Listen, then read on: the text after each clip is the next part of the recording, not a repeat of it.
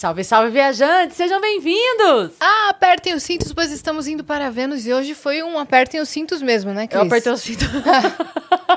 De verdade. A para Cris mim. tava quase assim, decola esse avião! Nossa, eu tava quase eu indo lá, falando, escuta, meu filho, você vai, senão eu vou. Eu, eu piloto. É, eu piloto. Pousar vai ser um pouco demais. Levantar, eu levanto. Mas estamos aqui, né? Chegamos. é Chegamos. e com- começando a semana bem com assuntos que vocês gostam, porque a gente fez uma pesquisa, na verdade, também. Sim. A gente foi numa palestra do YouTube, até do Google. É verdade. Eles falaram que os assuntos de 2024 serão saúde, bem-estar, relacionamento, família. E estamos com uma convidada que fala sobre tudo isso, que ela é psicóloga junguiana, professora Tatiana Paranaguá. Olá, muito grata pelo convite. E então eu estou ansiosa para saber o que vocês querem saber de mim.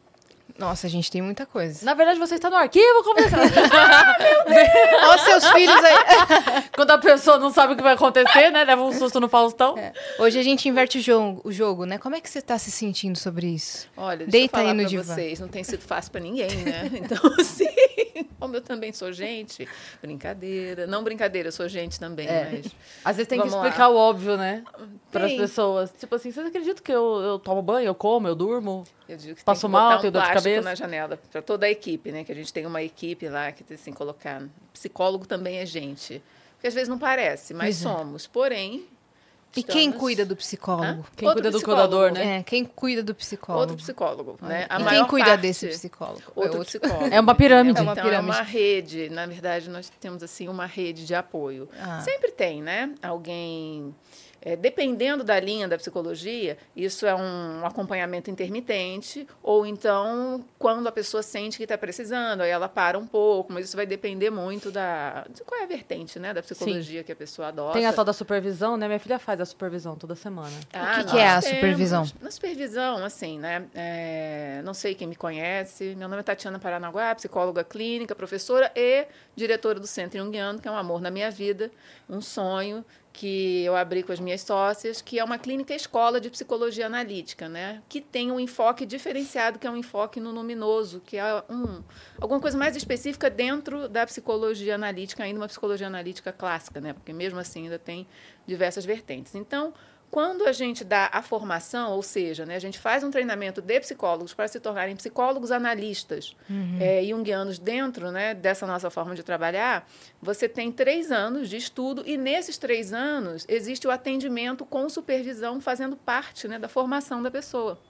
Então, a gente junta, basicamente, obviamente com um código de sigilo, e traz as vidas dos pacientes para a gente começar a conversar. E nisso a pessoa vai tendo treinamento, né? Do que, que ela tem que ficar ligada em, o que, que aquele símbolo significa. E é uma coisa muito bonita também que a gente tem um espaço para a pessoa colocar as próprias dúvidas, né? Não tem assim, ai, você errou, não. Se você errou é porque você está fazendo, entendeu? Então, diz que a gente aprende um tanto, né? O outro aprende. Então, E são vários olhares, isso ajuda também, né? Ajuda, Porque são né? humanos lidando com humanos, falando. né? Por mais Sim. Profissional que seja, tem o olhar da Tatiana que é, né? Vai ver uma coisa, aí É. de repente outra pessoa fala, isso aqui. E, esse fala, ponto, outro né? colega, outro par, entendeu? Sim. Então eu estou ali de supervisora, pela experiência, etc. Mas é um trabalho em conjunto que eu amo. Então a supervisão é uma alegria, a gente adora se juntar, né? Porque tem um clima bom. Uhum. Pelo menos é o que a gente quer nessa nossa Sim. casa, né? Nossa casa Sim. Centro Junguiano, a gente preza por isso, por esse grupo. Então é um trabalho que eu amo. Eu amo dar aula, né? Eu amo ser professora, principalmente professora de clínica, que eu acho que é um trabalho assim que é um amor na minha vida e me alegra formar, ver uma pessoa crescer e fazer um trabalho bom também que reverbera na vida de um monte de gente. Isso me emociona. Sim. Perfeito. E você falando do centro junguiano, conta um pouco pra galera o que, que é a vertente junguiana. Pois é, né? As pessoas às vezes confundem um pouco, porque tem o grande guarda-chuva da psicanálise, aí lembra logo do- de Freud. Aí quando fala de Jung, lembra, hum, é aqueles aluno que brigou com Freud, deu ruim, né? E aí acaba não tendo assim um parâmetro muito legal para entender. A psicologia analítica, sim, Jung teve um tempo de colaboração com Freud, então existem várias coisas que muitas pessoas até colocam, né, a psicologia analítica como sendo uma psicanálise junguiana. Embora eu não goste de utilizar, também não acho errado, entendeu? Dentro do olhar que a pessoa está tendo, o ângulo daquilo ali vai ter um sentido. Mas vai ter uma diferença porque a visão de mundo, o paradigma de mundo do Jung é um paradigma que não é materialista. Ele super considera a vida material, não é assim, né? Muito pelo contrário, ele acha que Para você crescer, você tem que estar em contato né, com o outro, com a vida, né, Uhum. fazer, ter compromissos, etc. Mas que é, o ser humano, ele- a vida, ela tem um objetivo, entendeu? Que essa psique, ela não só recebe coisas de fora para dentro, aquilo também se expande. Então, é uma psicologia que fala de uma conexão e tem termos que as pessoas escutam e às vezes não se ligam muito, né? E que estão aí em voga. Inconsciente coletivo, arquétipo, né? O que eu já vi de gente falar de arquétipo e, e não falar muito bem, porque virou assim um conhecimento que se popularizou, quer dizer, não é o conhecimento, infelizmente o termo, né? Então, Aplicado da maneira errada, falam né? Sem que aquilo tenha assim uma grande profundidade, mas falam, né? Ou seja, alguma coisa que está circulando, está sendo utilizada em, em- em empresas, vai, para tentar identificar é, mercado. Não é o melhor uso, não acho mais eficiente, mas também eu não sou a dona da verdade, né? E as pessoas é, vêm encontrando, né? A interpretação de sonhos também dentro da psicologia analítica é uma interpretação diferente, né? A visão do inconsciente é uma visão diferente, é uma visão as pessoas às vezes têm uma noção, tudo que é muito difundido, de que o inconsciente, ele é quase assim, né, num termo assim muito direto com vocês, como se fosse assim uma latinha de lixo, né, onde aquelas coisas que eu vivenciei que eu não quero, eu jogo ali e deixo. Só que é uma latinha que não se esvazia, né? E em algum momento aquilo ali eu vou ter que lidar com aquele material e ele continua ali reverberando algo. Bom, Igual a lixeira do computador. Quando você joga na lixeira, ela ainda, as coisas ainda ficam lá. é tem que isso, esvaziar Você tem que esvaziar a a lixeira. lixeira do computador está bem melhor do que a cestinha que eu arrumei. Show. Gostou? Já pode usar esse exemplo, eu, eu- eu permito. Que bom que você permitiu, porque eu, eu ia usar de qualquer jeito. Agora eu tenho permissão gravada. Gravado. Seria um roubo. Que bom que não. Bom, seria um compartilhamento de ideias. entendeu? Exatamente. Então, é, esse inconsciente para Jung, ele não é isso, né? Porque tem o inconsciente pessoal que pode lembrar nessa dinâmica, mas tem o inconsciente coletivo que ele, na verdade, é a origem de tudo que nós somos. Ele é extremamente amplo, nos conecta e tem coisas ali que nunca foram, nunca foram conscientes para serem jogadas fora, simplesmente estão ali e às vezes eclodem, aparecem né, é, na nossa vida, em forma dos arquétipos, né, dos símbolos arquetípicos, né, dessas constelações de complexos. É muito termo, né? Mas sim, ele vem influencia essa nossa vida concreta e ali existem coisas que não são só negativas, não, que eu não quis. Existem coisas maravilhosas, criativas, é, que me auxiliam e que eu não tenho consciência que eu tenho ou que eu tenho acesso a. Né? Então, entrar em contato com esse inconsciente não é só para fazer uma limpeza, é para você se integrar com essas suas duas metades que você às vezes nem sabe a riqueza que tem ali dentro. Então é isso que você tem que fazer. Se integrar com as duas metades, uma delas você não faz nem ideia do que é, você conhecer a si mesmo, de fato, descobrir quem você é. Eu gente não tava sabe. ouvindo um podcast de um cantor e ele falou que escreveu uma música no sonho. Show. Acordo. Não sei se na verdade eu tava ouvindo um podcast ou se ele veio aqui e esse foi o podcast que eu ouvi dele falando. Pode ser. Quem Ele- sabe a gente está sonhando agora que é um podcast. Não, mas Meu eu acho que é porque você falou isso agora e eu, eu lembrei Lembrou? dele falando. ele falou: é eu escrevi sonho. no sonho, acordei, gravei no garoto gravador. novinho O Hugo falou? Henrique, acho, É. talvez. Ele escreveu no sonho, acordou, é, gravou no gravador, voltou a dormir. Quando ele acordou, ele falou: Nossa, é muito boa essa música. De onde veio, né? Então, muitas vezes existem potenciais que a gente acessa e que a gente olha e diz assim, caramba, onde é que estava isso, né? Que eu não me Sim. lembro. Isso é comum. Se a gente se abre, principalmente as pessoas que são mais intuitivas, né? Isso daí chega. E um grande diferencial do Jung é que ele considerou a intuição como sendo assim um aspecto muito legítimo que todo mundo tem da psique, só que poucas pessoas usam, né? As pessoas às vezes elas têm, elas priorizam um lado mais racional, mais sensorial, né, ou um lado sentimental e são as quatro funções, na verdade, tudo isso que eu estou dizendo, né? E tem a intuição. Então ele colocou, né, a intuição como sendo um aspecto importante nesse quadrante, né, que é presente em todas as pessoas, mas que a gente usa pouco, porque quando ela aparece, o que mais acontece é a pessoa dizer, ah, besteira. Isso é coisa da minha cabeça, entendeu? Isso é coisa de sonho e besteira. Gente, né? Aonde que uma coisa que você sonha é besteira? Porque alguma coisa que você sente, uma coisa que é coisa da minha cabeça é besteira. Olha só o Sim. que que a gente costuma dizer, isso é Sim. coisa da minha cabeça. Porque tudo que é coisa da sua cabeça é viagem. A minha filha é? tem um lado bem sensível, assim. Ela também é psicóloga e ela tem uma coisa assim. E um dia ela sonhou, você falou isso agora, só pra dar esse exemplo. Ela sonhou, ela falou pra mim assim, mãe, eu sonhei que roubaram. E aí ela falou um valor. Ela falou, eu sonhei que roubaram esse valor da gente. É, E aí, beleza, ela contou e tudo, ela falou, eu via, eu via claramente a pessoa levando esse valor. Eu falei, mas você via como era na conta? Porque eu já fiquei assim, né? Vai vir um golpe virtual, vão me, vão me levar, sei lá, né? E ela falou, não, eu via, eu via sumindo o valor, mas eu não sei explicar. Bom, enfim, para te resumir, levaram o meu celular. Acho que dois ou três dias depois, me roubaram o celular. E o final do meu celular é exatamente o número. Gente, Nossa, olha. do que ela valor que ela sonhou. É.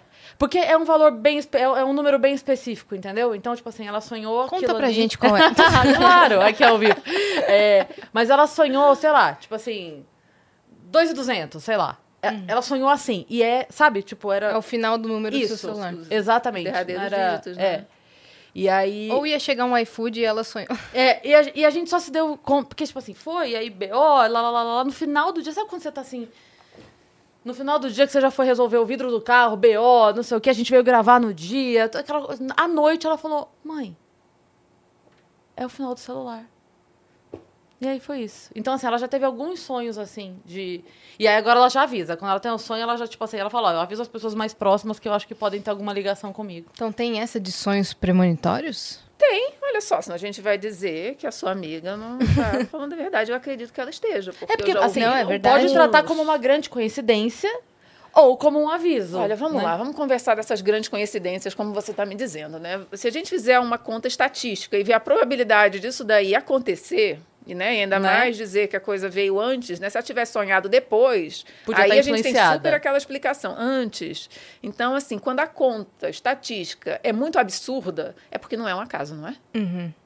Vamos pensar? Né? Então tem alguma coisa. Isso é um pensamento que cabe na psicologia analítica. Se alguém chega contando isso, a gente não fica, ai, será? Não, ah, foi isso que aconteceu, e a gente vai trabalhar em cima disso.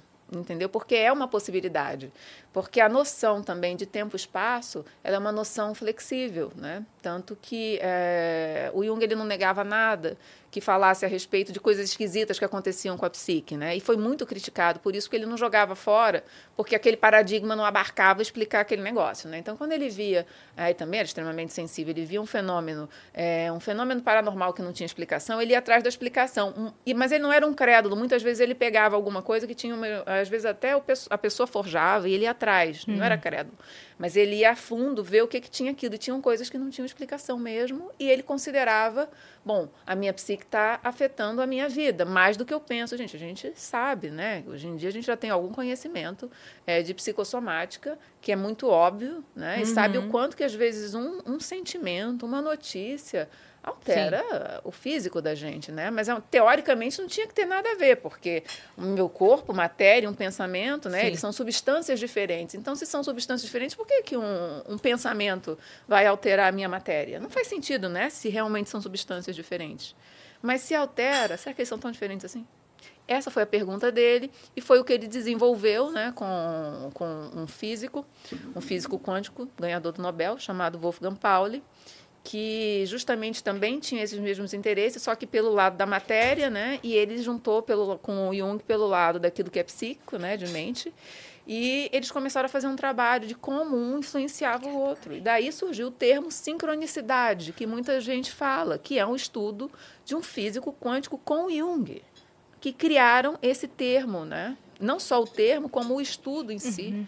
E da a sincronicidade definição dos fatos e das do coisas. evento. Meu Deus. E as pessoas falam e não sabem, né? E às vezes tem uma. Eu escuto muito, e quando eu vou falar, ah, já vem aquele assunto de física quântica, não, não aguento mais. Eu Falei, gente, eu não estou falando, né? Que eu estou com um shampoo quântico para.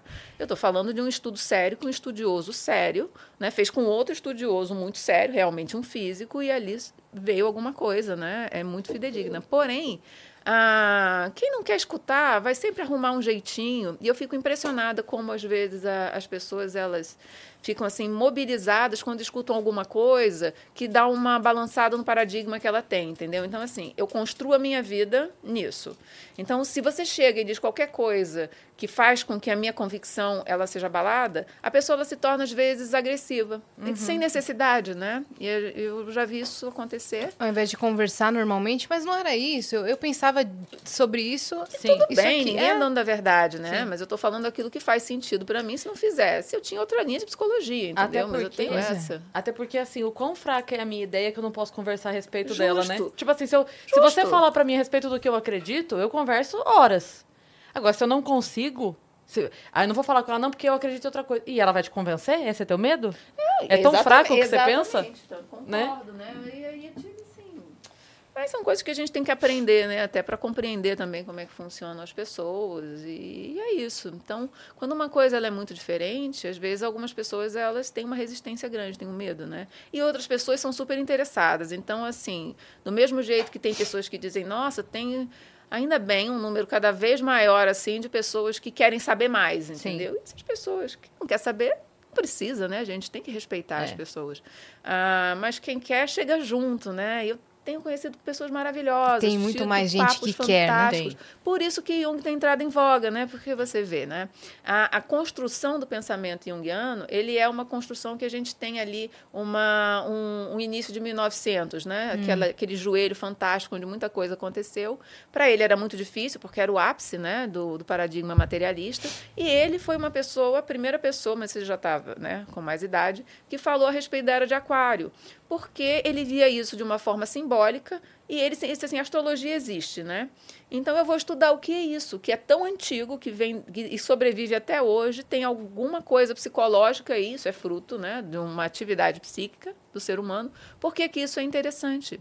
Então, é, ele estudava, mas não estudava para fazer previsões, entendeu? Pra, ele estudava vendo qual é o simbolismo que isso está projetando, né? Qual é o arquétipo que está ali. De comportamento humano. Pois é, e nessa ele identificou que, né, nesses cálculos astrológicos, a gente estava na, na agora todo mundo já ouviu falar né, dessa era de Aquário. Mas ele foi uma das primeiras pessoas né, que trouxe isso. Imagina o tanto de crítica que ele recebeu. Nossa. Hoje eu estava agradecendo Ainda bem que não tinha. Instagram, né? Hã? Senão ele era Ah, cancelado. meu- não, ele.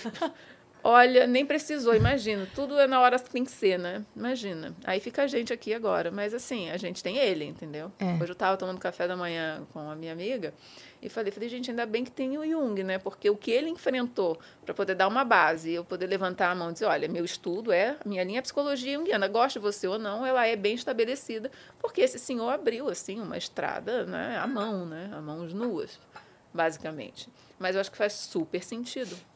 Para mim faz, né? Essa visão da, da psique como alguma coisa. É, e ele era estudioso, ele não saía dizendo assim, ele pegava, estudava, né? Só que o método de estudo que as pessoas querem é pesar a psique, entendeu? Eu dizia, gente, mano, não vai rolar pesar uma psique, entendeu? Como é que você faz? Pesa seu pensamento, mede seu pensamento. Algumas coisas vão ser mensuráveis, outras não vão ser, Sim. porque é, são é, uma, outra, uma outra forma de manifestação que é polarizada, complementar aquilo que a gente mede. Como é que você quer que eu meça aquilo que é de uma natureza Sim. outra de manifestação? Mas eu sei que vivo, né? Você está me contando isso, sua filha. Caramba, é, primeiro, grata por né, compartilhar com todos nós. Eu imagino que somos muitos no momento, mas só comigo, então grata aí. Mas você está colocando uma situação e dizendo, olha, aconteceu isso. Imagina o tanto de gente que pode estar. Não vem papinho, entendeu? Lá vem história. E no final das contas, olha que interessante. Isso eu já vou lembrar, porque acontece muito, né? Então a sua filha provavelmente é uma pessoa bastante intuitiva. Sim. Mas é assim, né? Eu já vi uma pessoa me contar que sonhou que o prédio estava pegando fogo. Aí eu começo, né? Porque a gente não fica assim, ai, né? Por mais. É, ser junguiano significa sair viajando na maionese e vendo né, arquétipo em tudo. E muito menos, ati muito menos ativar arquétipo. Gente, essa história de ativar arquétipo, por favor, Fake vai news. estudar. Não faz isso, não. Não é bom. Voltando. não é, gente. parente, se soubesse, não. não Faz isso não. Não faz isso, não, que não é bom. Mas não é mesmo. Mas não é mesmo. Tá. Eu acabei de melar a minha roupa toda. Se queimou? Não. Mas eu vou, eu vou até o banheiro, tá? Vocês me dão licença pra eu poder salvar a roupa aqui, peraí. Com certeza. Boa sorte. O- A poltrona fica tranquila porque já caiu coisa pior. É mesmo? Eu continuo amarela? Tá tudo certo, tá tudo certo. É, eu vou deixar, inclusive, você dar um golinho no seu café, porque Sim. você tava falando e não deu nenhum gole de café que eu Não, fiquei olhando e você gosta. exatamente. E eu vou dar o recado pro pessoal, tá bom? Ó, se você tiver dúvidas, mensagens, perguntas para Tatiana Paranaguá, mande em nv99.com.br barra Vênus ou escreve aí no chat, exclamação mensagem. Coloca aí para eles, Christian, o link da plataforma, por gentileza. Pra você mandar perguntas, manda já, tá? Que no final a gente vai ler todas com ela, dentro da lei, obviamente. E a gente tem o emblema de hoje, né, Christian? Temos. Nós temos um emblema, especialmente para tudo que vai acontecer na semana. Olha só, Tati. Olha você ali no cantinho. Gente, Que teremos Tati Paranaguá, Camila de Lucas, o Vênus Retrô e o Vênus Investiga. Corre, corre, tá uma graça. Ô, Gigalvão, refaz o emblema com um café caindo assim, ó. pra É. gente. Maravilhoso. Um gif do café caindo e molhando tudo. Tira- Deixa eu subir o meu assim, que vai ficar caracterizado. Esse é o emblema da semana. Quem desenhou foi o nosso artista Gigalvão. Uma graça, gente. E aí a gente tem que achar o Vênus, o símbolo do Vênus. Será que hoje tem, ô, ô Christian? Ou é o símbolo que tá ali no Eu tô Orkut? vendo um símbolo bem ali. Ele É. tinha que estar mais escondido. Ele tinha que estar mais escondido, mas eu acho que dessa vez ele colocou bem evidente. Eu bem que achei que eu não era tão boa assim. Falei, Ficou bem na cara, né? Nossa, você encontrou, Tati. Nossa, eu não tinha visto, não. É um Não. olhar muito apurado, entendeu? Né? Desenvolvido em anos de Que, que clínica. você conhece, né? A psique humana. Tá escondidinho ali, ó. Ai. Ah, tá escondido mesmo? Tá Você... escondido, tá bem escondido. Demorei pra achar, mas eu encontrei. Tem mesmo, meu Achei. Deus. Tá comigo. Tá com ali, você? ó. Tá comigo, no meu ombro ali. ó. Tá no seu. Ali. Tá comigo, eu Então você é boa mesmo, você tem um olhar bom mesmo. Qual que é o código ufa. pra resgatar esse emblema, Christian? É Tatiana e Camila. Tatiana e Camila, a galera pode resgatar gratuitamente. Gostou? Você vai receber também em alta qualidade, tá? quero Se você quiser. Gratuito, é seu já, já tá resgatado pra você. Mas Você estava falando de Jung e eu vi você também falando sobre a evolução do indivíduo e de como alguns indivíduos ficam infantilizados. Hum. E eu queria que você falasse sobre isso. Eu até esqueci qual que é o termo correto. Acho ah, que é eu pur, te lembro. É o vínculo fantasma, o puera eterno, Isso. né? Menina. Que Eu quero esse- saber sobre isso, menina. Você e um monte de gente. Eu só percebi, assim, claro, né, a gente. O que, que você quer saber? Vai, me pergunta. O que, que você quer saber disso? Como começou? De o que está acontecendo? O que, que está acontecendo? Vamos partir daí. Então, o que está acontecendo? Bora, né? É, como é que foi o início dessa história?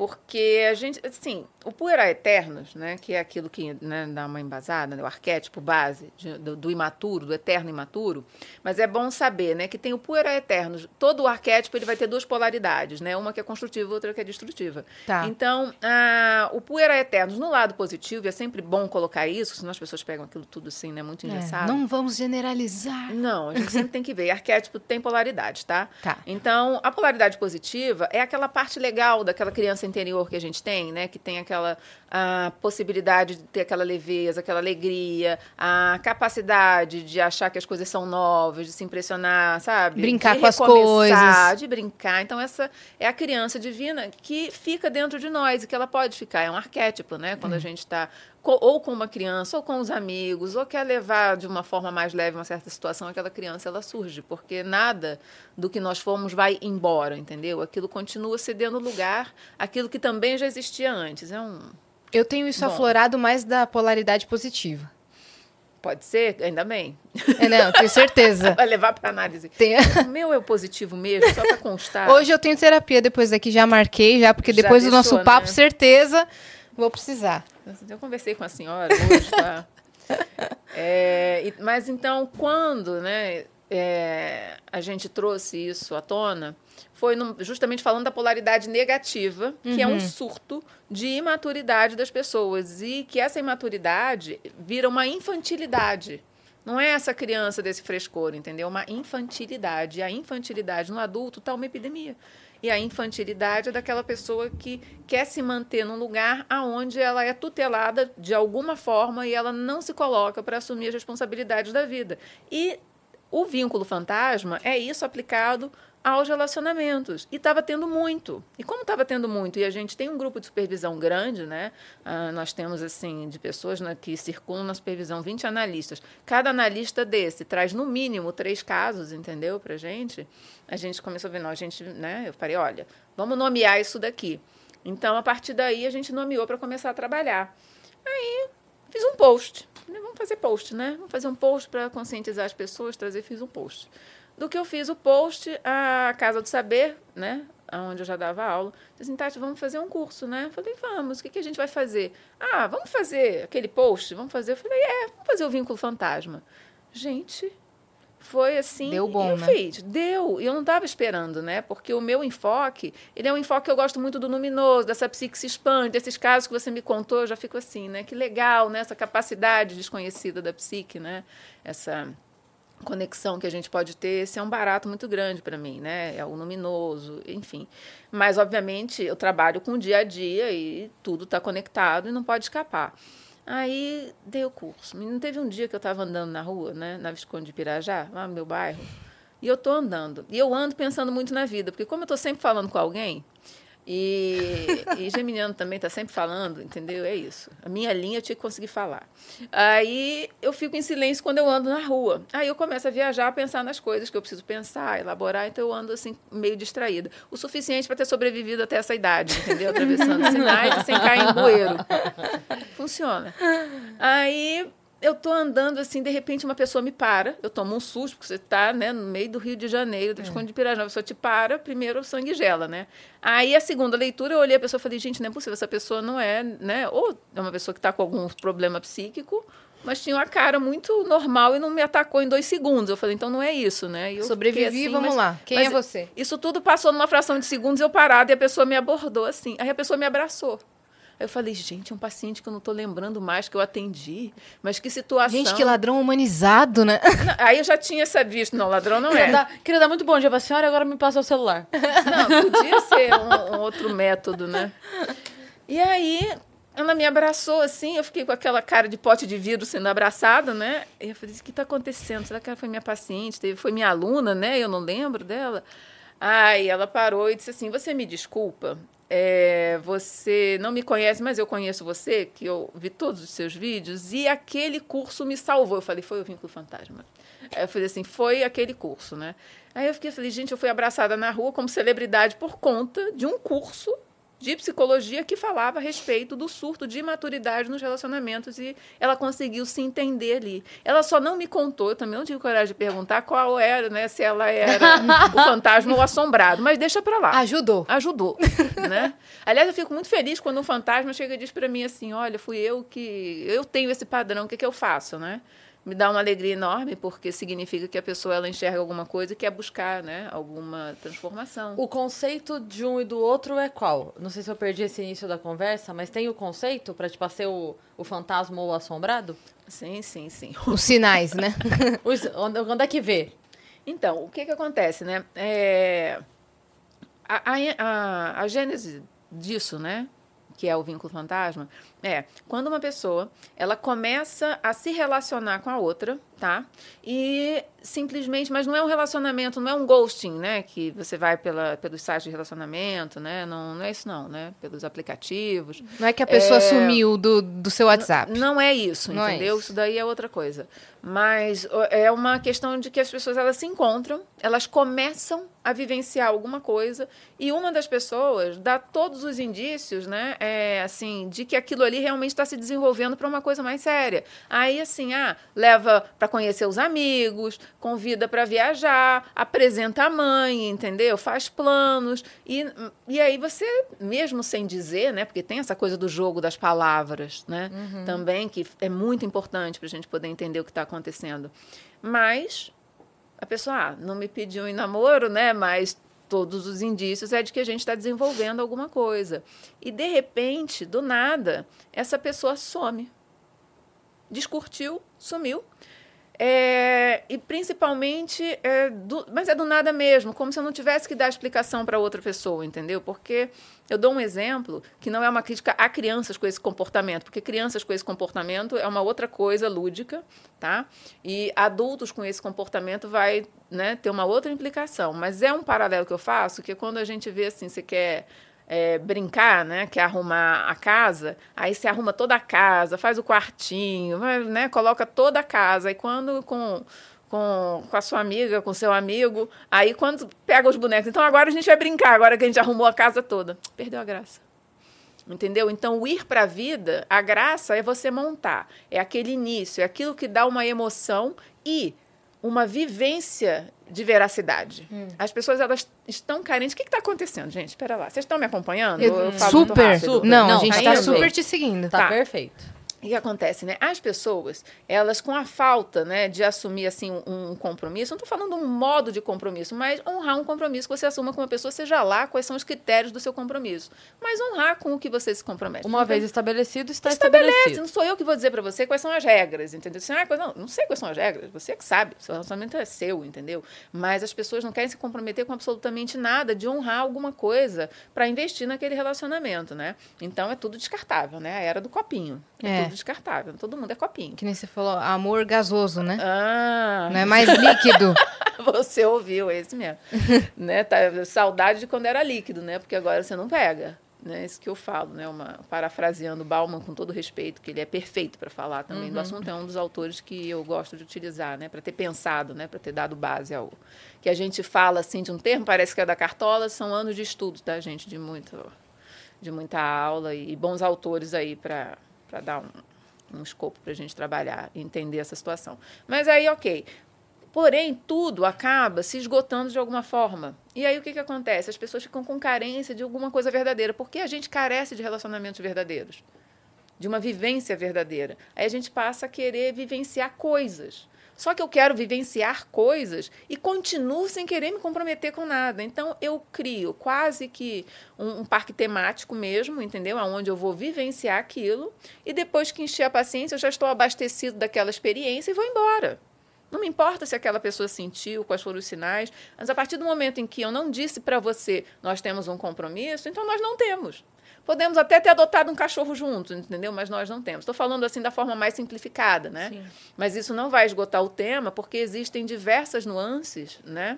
É, de, do que pode acontecer, né? Pode dar a impressão de que isso só vai acontecer quando ah, a pessoa está se encontrando há três meses, entendeu? Não, às vezes pode ter um tempo maior e o fenômeno é esse, é quando a pessoa esgota a experiência e não quer mais entregar nada, se é que algum dia entregou de fato, entendeu? A não ser para sua própria experiência, quando algo é pedido e a pessoa ela desmaterializa, Sim. mesmo, né? Porque assim, aí teve gente, né, quando a gente coloca, né, faz post, tá nas redes, tem muita gente que fala assim, poxa, mas então agora não posso mais terminar relacionamento? Claro que pode, entendeu? Faz parte Sim. da vida. Sim. Se Mas você quando- terminar conversando, né? Mas quando você termina um relacionamento, a gente fica, não, vem cá, senta aqui, né? A gente É.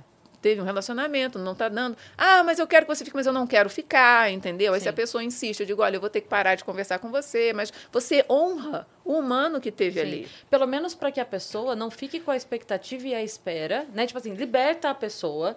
Se ela resolver não sair com alguém no próximo final de semana, é uma escolha dela, mas você está dizendo para ela que ela Gente, está a gente livre. precisa ritualizar. pra- Eu preciso olhar nos seus olhos e dizer assim: você é um ser humano com quem eu me relacionei, eu honro o que eu tive com você, terminou. Seja é uma coisa for. de honra, É. entendeu? De tratar o humano como humano Respeito, e não né? como copinho. Eu acho que essa, essa responsabilidade emocional com o outro é uma coisa muito difícil hoje, porque as pessoas também estão nessa de, ah, mas eu digo, ah, mas da pessoa, ah, mas só, ah, mas, ah, ah", e fica essa coisa assim. Gente, é, é simples, é só você ser claro, não precisa mentir, não precisa florear, não precisa ser grosseiro também. É só dizer. Eu, eu sempre pensei isso, não importa se, tipo assim, ah, sair duas vezes com a pessoa, não vou sair a terceira. Custa dizer? Custa a hora que a pessoa Claro mandar que mensagem. não. Não inventar desculpinha. Ah, hoje eu vou levar o papagaio da minha avó na datilografia. Não, fala. Essa Ó, foi forte. você é criativo. Muito específico, hein? Tá tudo bem? É, preciso sair comprar meias novas. Não, cara, é tipo assim, olha. É, a gente tava saindo, foi muito legal, mas eu tô num outro momento, não senti, não, não bateu pra mim, obrigada, isso aqui, mas. Gente, olha assim, deixa a pessoa precisa livre. minimamente de maturidade, de honrar o ser humano que existe no outro para fazer isso. Uma pessoa imatura, Uhum. ela não vê isso, não importa para ela o outro, entendeu? Importa a necessidade dela. né? Ela larga tudo e finge que nunca aconteceu. não tem nada, É. a gente não tinha nada. Que é esse adulto então, infantilizado, cansei. é isso? Exatamente, eu cansei, né? Então tem N nuances, né? Tem pessoas que é, isso pode acontecer, pessoas já com mais idade, entendeu? Porque quando a pessoa ela realmente tem uma idade, aonde Uhum. as pessoas elas têm o direito, né? Tem a licença poética para serem imaturas, né? Realmente, Sim, né? Você é. tá. Mas chega uma hora. Antes era até os aquilo 10 ali, anos, cara, agora já vai até os 40 e poucos. Gente, É. tá uma doideira, né? E o que as pessoas pensam, né, que elas têm de tempo esticado, tá virando um paradoxo, porque, mano, o corpo da gente tem um timing também que a gente finge que não existe, porque tem procedimentos estéticos fantásticos, entendeu? Mas olha só, o tempo passa, nós não somos eternos. O que, que você faz um dia após o outro? Geralmente a pessoa não pensa no sentido da vida, ela vai vivendo a vida como dá e como ela consegue obter, extrair um, um prazer imediato na falta de sentido. Porque quando você vê assim um, um, sentido mesmo, você se trabalha por dentro, né? Porque tem muita gente salvando baleia e que não fala com a mãe, gente. Desculpa, entendeu? É. Então, assim, muitas vezes é uma compensação, uhum. né? Numa busca por um equilíbrio, mas o equilíbrio é uma coisa completamente mais fina, entendeu? E a compensação ela vai de um lado para o outro, então eu preciso ser legal de um lado para poder compensar. Então, o que tem de fantasma beneficente, gente e é, é, difícil também porque, assim, né? A gente está na era do, do prazer imediato em tudo, né? A gente faz muita referência aqui dos vídeos rápidos. Quer dizer, eu comecei a ver um vídeo. O vídeo se o vídeo não me prender em 5 segundos, tchau, vídeo. Não tenho paciência com você, não. Ou você me dá um prazer imediato, ou uma informação, uma risada, ou uma... O problema é do vídeo, não é meu, entendeu? É, é. Esse, vídeo não tá bom, porque Tchau, assim... tchau, tchau. E, e, é assim, né? Próximo, próximo, próximo. Então, o que eu fico pensando é, beleza, eu comecei um relacionamento. Relacionamento demanda trabalho, envolvimento, dedicação, demanda uma Sim, série de, né? Isso. E aí, então, a pessoa assim, beleza, eu comecei a me relacionar com uma pessoa, saí a primeira vez, saí a segunda, ah, na quarta, quinta vez, sei lá. É, a pessoa tinha uma demanda, ou que a mãe ficou doente, ou porque precisou, ah, não, olha, hoje eu não vou poder porque, sei lá, preciso olhar o cachorro da minha irmã que minha irmã viajou, sei lá, qualquer mínimo problema. A pessoa do outro lado que está acostumada a passar o vídeo embora em cinco segundos fala, não quero problema, tchau. Exatamente. É, é isso aqui de problema. Mas eu não quero. Então eu não quero nada que me tire do prazer absoluto. Mas eu não sou eterno, entendeu? É. E com é. o tempo, o que me sobra, e não é um sobrar melancólico, é, é sobra no sentido daquilo que eu construí, é o tanto que eu me dediquei para um, um ou outros seres humanos, o que, que eu plantei. Pequeno entendeu? príncipe, olha aí. Show. Foi o tempo que dedicaste à sua rosa que a, tornou, que a tornou tão importante. E aí, como é faz? Né? Mas aí não tem, né? Você não criou vínculo, não criou laço, porque tudo, tudo hum. você tirou, né? Nenhuma relação importante você tem. É. Então, no, no, final, isso dá um vazio muito grande, né? Porque nós não temos uma vitalidade eterna. Então, o que, que você quer investir a sua vitalidade, entendeu? Cara, eu tenho um período, assim, de ápice que eu preciso saber o que, que eu vou fazer. Isso é ouro, isso é meu tempo, entendeu? O que, que eu quero realizar, o que, que eu quero plantar, o que, que eu quero viver. Né? E as pessoas elas estão sobrevivendo atabalhadamente um dia após o outro e com carências. Elas dizem que estão bem, mas elas não estão. Porque, caramba, isso né, é uma adicção da pessoa ficar né, cinco segundos para ter um prazer, uma descarga enorme. É. E várias outras coisas que as pessoas utilizam compulsivamente. A gente está numa época muito compulsiva, né?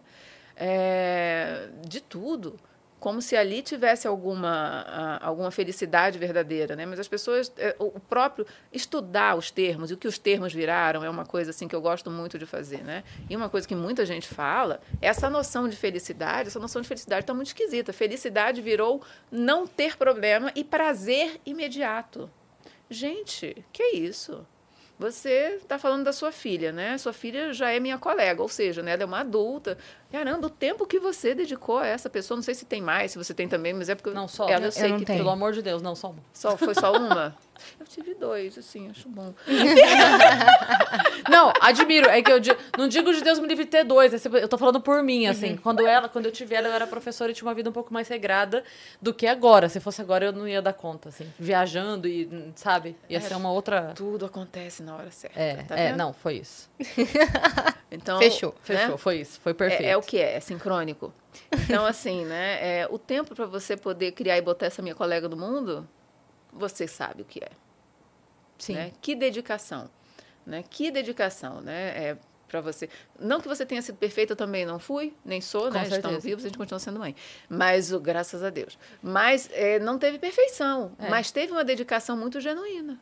É, eu digo que o atenuante do erro da mãe é que a mãe erra tentando acertar, né? A gente erra no amor, ali meio que tentando segurar as bandejas de todo lado, assim. E quando a gente assume o arquétipo materno, de fato, eu vou assumir isso. E algumas pessoas conseguem assumir, outras não, mas aí já é um outro dia, Debate. né, pra gente conversar. É, eu gosto muito né, de falar a respeito desse tema também. Ah, mas é, você assume ali, assume com o que você tem também, com os defeitos, né? Que eu acho que faz parte do ser humano. Não é aquela coisa, ah, eu sou assim, me ame quem, como eu sou, entendeu? Porque, não, peraí, não é isso, né? Isso daí é outra coisa. Ah, quando a gente assume que tem a imperfeição, é se cobrar menos por ser perfeito, olhar a imperfeição, olha, aqui está imperfeito, melhorarei. Sim. Isso dá uma, uma leveza e chega para o outro. Sim. Me desculpe. É. É. Não foi legal. É uma coisa muito legal, porque assim, eu, eu sinto que, que aos poucos, porque é uma coisa cultural também, né? A relação dos pais e dos filhos tem mudado aos poucos essa. Que antes se colocava de um jeito que o pai não podia conversar com o filho minimamente, ele não podia se mostrar fraco em momento algum. E aí é um lugar que a gente se. An- Antes, digo a gente, os pais de maneira geral, né? Que se colocava de, de ordem, de. Autoridade. De autorida- Isso, é essa palavra, de autoridade que ajuda, entre muitas aspas, na hora de dar ordem, de fazer, de acontecer. Vai porque eu tô mandando, sim porque sim, não porque não. Mas a hora que você falha, também te deixa como um monstro, porque a, pessoa não te conhece como humano, então ela só conhece o monstro. E a hora que você mostra, não, eu sou humana, a mamãe chora, a mamãe tem dor, a mamãe. é, a gente tava falando disso, eu não lembro com quem foi que a gente tava falando, que assim. é, eu tinha, eu tinha perdido alguém, o, ca- o cachorro, ou alguém assim, e aí a mãe não queria, tipo assim, ah, não, a mãe não chorava na frente para não para não deixar o filho triste de minha mãe chorando. E o filho falou assim: "Eu nunca vi a minha mãe, para mim ela não tinha sofrido". Eu pensava assim, como é que sou eu, tô sofrendo com essa situação? Como que ela não tá? E eu achava horrível aquilo. E, e a mãe do outro lado pensando, não, não vou deixar ele me ver. Pra não. Entende? Então, tipo assim, se humaniza, tá tudo bem, errei, pede desculpa. Posso... Isso não faz com que a pessoa ela perca o lugar de mãe, né? Um lugar de uma, de uma autoridade, mas não de uma autoridade rígida, mas sim aquilo que simplesmente é, né? Sim. É a mãe, porém é uma mãe humana, né? E o filho ele precisa crescer também.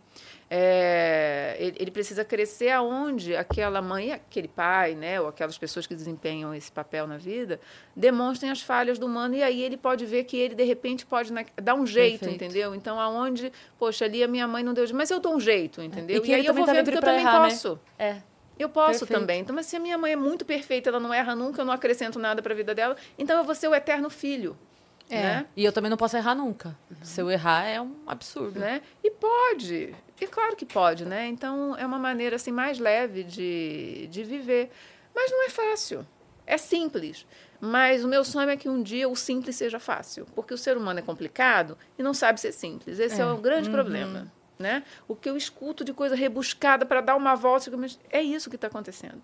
Mas a pessoa quer justificar ao máximo, e quando se quer justificar ao máximo um comportamento que no fundo você sabe que está sendo destrutivo, aí a coisa se torna complicada, né? Porque na verdade, gente, é, é- é muito elegante, né? A psique é muito elegante, entendeu? Realmente, A- a- as questões assim mais claras da psique são elegantes. E hoje em dia também é, eu vejo que o pessoal tá muito mais pela paixão do que pelo amor, né? Não é a mesma coisa. Daí eu gostei do Jung porque ele dá assim, olha, é, paixão pode até em algum momento, né, se tornar amor, mas a gente só sabe disso com a questão do tempo. No momento a gente não sabe, pode ser uma baita de uma projeção. Porque o amor, ele é perene, ele se transforma dentro dele mesmo. Né? Você tem é, eu gosto de dizer que tem aquele sacrifício, né, da que, que a gente dá de alguma coisa valiosa quando a gente ama, diz assim, eu abro mão da paixão, porque eu vou ficar com o amor. Uhum. Quem tem um relacionamento de mais tempo sabe disso, o quanto que ele vai se transformando e quanto que essas transformações e o estar ali, porque não é o estar por costume, por dependência, por acomodação, não é isso. Mas é porque tem alguma coisa lá dentro que é extremamente valiosa, o ouro que a gente tem no final, o valor que aquilo tem na vida. A gente dá valor. E às vezes parece que nada tem valor, nem a própria vida. É. Gente, o que é isso? Sim. Eu digo, é, o pessoal assim, ah, e quando chegar o fim do mundo, sério que você está esperando? Né? Não É um dos confirmando, não. que Eu tô a só gente- a- a- assentindo, tipo, É, é, verdade. Você tá esperando, dá uma olhadinha para os lados e ver se já não tá, né? Tanto Sim. que eu e uma colega lá da Casa do Saber, a gente vai, tô dando um spoiler aqui, povo da casa, finge que não escutou, então goste. A gente vai fazer um trabalho, que é um trabalho mais interno, né? Da, que tem umas comunidades, né? Que, que se formam por participação, com mais nichadas. E eu e a Júlia Miara, a gente vai querer fazer. Nós queremos, a gente fala muito de amor, etc., mas a gente chegou à conclusão que a gente quer falar a respeito das imagens do Apocalipse. Porque o negócio tá meio de fim de mundo, né? No fim do ano, o pessoal tava, não sei qual é a roupa que eu uso, entendeu? De fim de ano ou de fim de mundo, qual é a roupa que eu vou O utilizar. pessoal já tá assim, não vou botar filho no mundo porque o mundo vai acabar. Exatamente, sendo que ele está acabando faz tempo, né? Eu acho que tem assim, desde os anos 2000 é que ele ia acabar mesmo real. E tinha o calendário Maia também, deu uma adiada e também não foi. É. Então a gente tem que rever quais são essas imagens simbólicas do que é o fim do mundo. Não, Por isso que a gente quer falar. Eu passei pelo bug do milênio. Quase botaram adesivo, adesivo no carro. O bug do milênio eu fui, sabe? Apocalipse eu fui. Eu sobrevivi. todos. Eu sobrevivi. E tô aqui, né? Então, assim, que, que imagens são essas? O que, que a gente está esperando, né? E o que, que a gente está vivendo? Porque a gente está num momento de transição muito grande, né? Eu digo que nós somos, assim, a- uma geração, mesmo tenho, sou mais velha, ah, a gente, mesmo assim, o mundo que eu nasci, eu não vou morrer no mundo que eu nasci, eu vou morrer. Gente, assim, eu sei que eu estou me denunciando, eu também não estou nem aí para isso. Eu telefonei de ficha no orelhão. Tem gente escutando a gente que diz assim: o que que é um orelhão e o que que é uma ficha? Que que é a fi- é. Ó, quando vocês escutam a ficha caiu, é porque ela caiu no orelhão, entendeu? Cai- a ligação caiu, você perdeu o contato. Você... é, não, na verdade, a ligação atendeu, né? Entendeu? Caiu a ficha. Caiu a Tem ficha. gente que conexão nunca entendeu feita. essa expressão. Caiu a ficha. Então, É. assim, eu, eu confesso para vocês, eu liguei de ficha. Entendeu? Acompanhei. Depois da ficha veio o cartão, depois veio, vieram É. os Pior que eu celulares. também. Eu também Sim, liguei de ficha. de ficha. Eu liguei. Liguei de ficha e Menina. liguei de cartão telefônico também. Então também tô nessa, nessa geração aí. Então, assim, a gente nem sabe, entendeu? Ou seja, você não, não tinha internet, não tinha computador para gente estudar, era tudo na, na, Na. Enciclopédia. Enciclopédia eu tive. Enciclopédia, tem coisas Enciclopédia. assim, entendeu? É. Então, é, eu nasci num mundo em que eu não vou morrer nele, tá? Assim, de um jeito que tem de coisa obsoleta só nesse período, né? Sim. O problema é que os seres humanos estão ficando obsoletos também, mas isso não acompanha. Não, é muito doido eu pensar que o CD foi uma novidade e hoje eu não tenho onde rodar o CD. Não tem, Não não tem, tem. equipamento pra rodar. Eu tenho um E o CD computador uma que eu não assim- quero mexer nele, porque é o único lugar que eu tenho para rodar um CD. Não vem mais com leitor agora. Não, Não. acabou. E nem disquete? carro. Ah, Disquete. Não, disquete. disquete. Como pode O um disquete três- caber uma foto? Três, um quarto.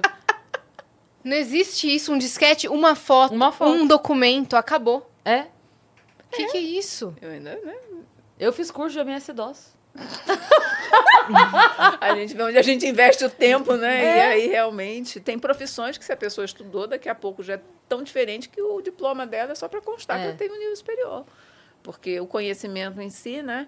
Então é tudo muito veloz, mas as pessoas estão botando o humano dentro desse mesmo pacote, entendeu? Como se o humano fosse isso. Isso é para o humano. E por quê? Para qual é o humano que vai estar nisso, né? E não transformar o humano nisso.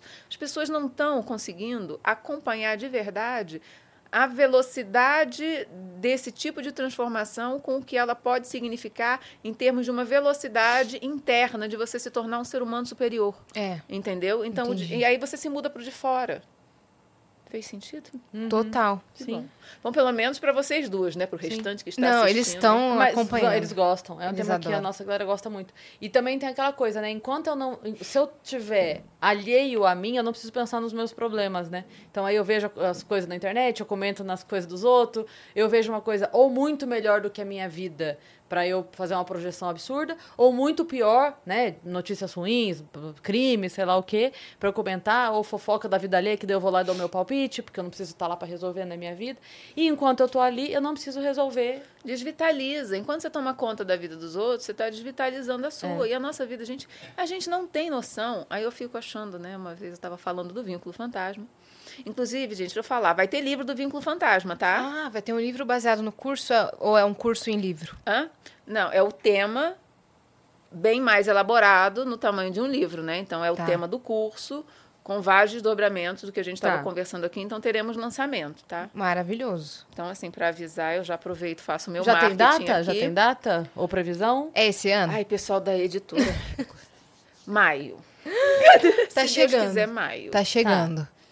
Aí a galera vai acompanhando pra ver a data certinha depois. Maio. Entendeu? Aí O a vínculo gente vai. fantasma é é a mesma coisa do termo do relacionamento fantasma, Exatamente. certo? Exatamente, vem da mesma coisa, que é esse vínculo que de- de- quando você vai ver ele, ele desmaterializa, né? Basicamente isso, que tem a ligação com o arquétipo do Pura Eternos, que é isso que andou circulando com força total, né? Perfeito. é, por conta de, de tudo isso. Mas, enfim, é, isso tudo vai fazer parte das pessoas, assim, elas se sentirem desnorteadas e não saberem por que elas vivem, né? Porque, de- por, se por um lado sobra tempo por- pela tecnologia, as pessoas ficam, é, assim, atônitas, paralisadas, porque elas têm tempo, elas não sabem o que fazer com o tempo, quando o tempo é a coisa mais valiosa.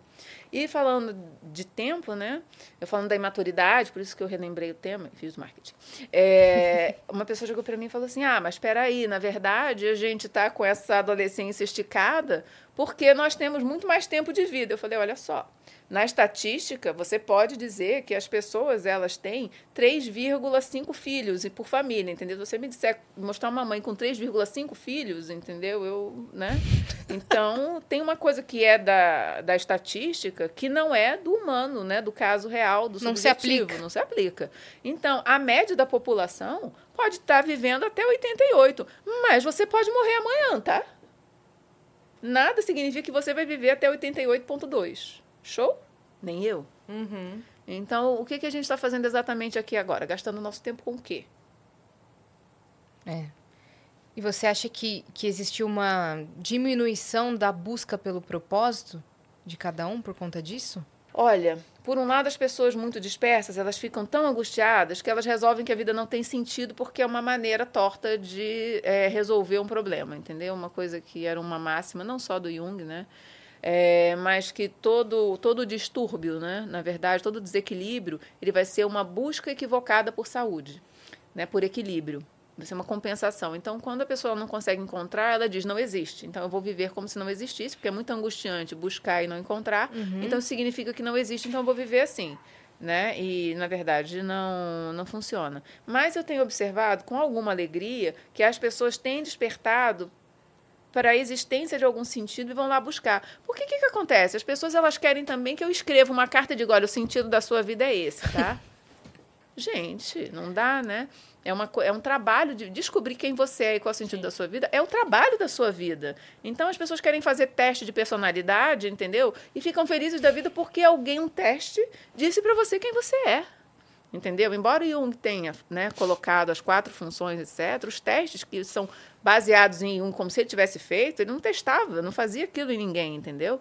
É, quando ele dizia qual era o tipo psicológico da pessoa, era para compreender e ele conversava com as pessoas, ele tinha um estudo, entendeu? Não é isso que as pessoas fazem para marcar um X. Ai, que bom, eu sou isso, aquilo, aquilo outro, entendeu? E que bom, porque alguém me disse quem eu sou. Não é assim, né? Se alguém consegue te auxiliar a descobrir quem você é, porque você é um participante ali. Então não adianta você ser minha paciente, entendeu? E eu vou dizer, peraí, que você. Não. É um processo de descoberta Sim. mútua, onde eu vou auxiliar você No caminho. na sua descoberta, entendeu? Mas, e é só isso que é válido. Porque eu sinto que é verdadeiro, entendeu? As pessoas querem coisas prontas, até para dizer quem elas são, qual é o.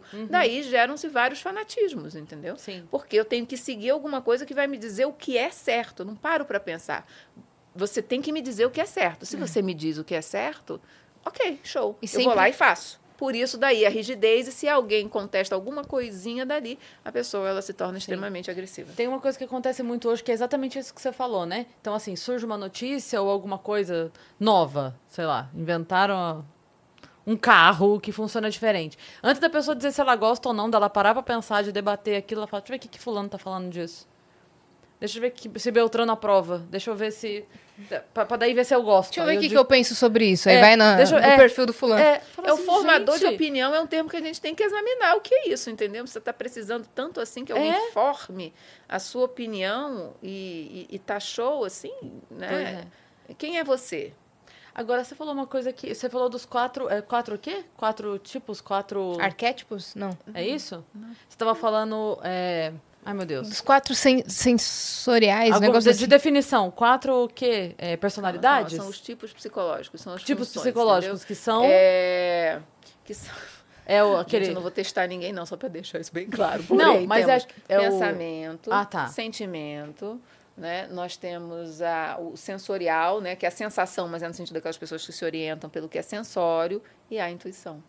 Todos Entendi. têm. E alguns eles têm, é, eles, digamos assim, que as pessoas elas enfrentam o mundo, né? Não enfrentam no sentido de conflito, né? Mas elas se colocam para atuar no mundo e receber, né? A, assimilar aquilo de uma forma é, com mais premência de uma dessas funções. Essa seria a primeira função, a função principal.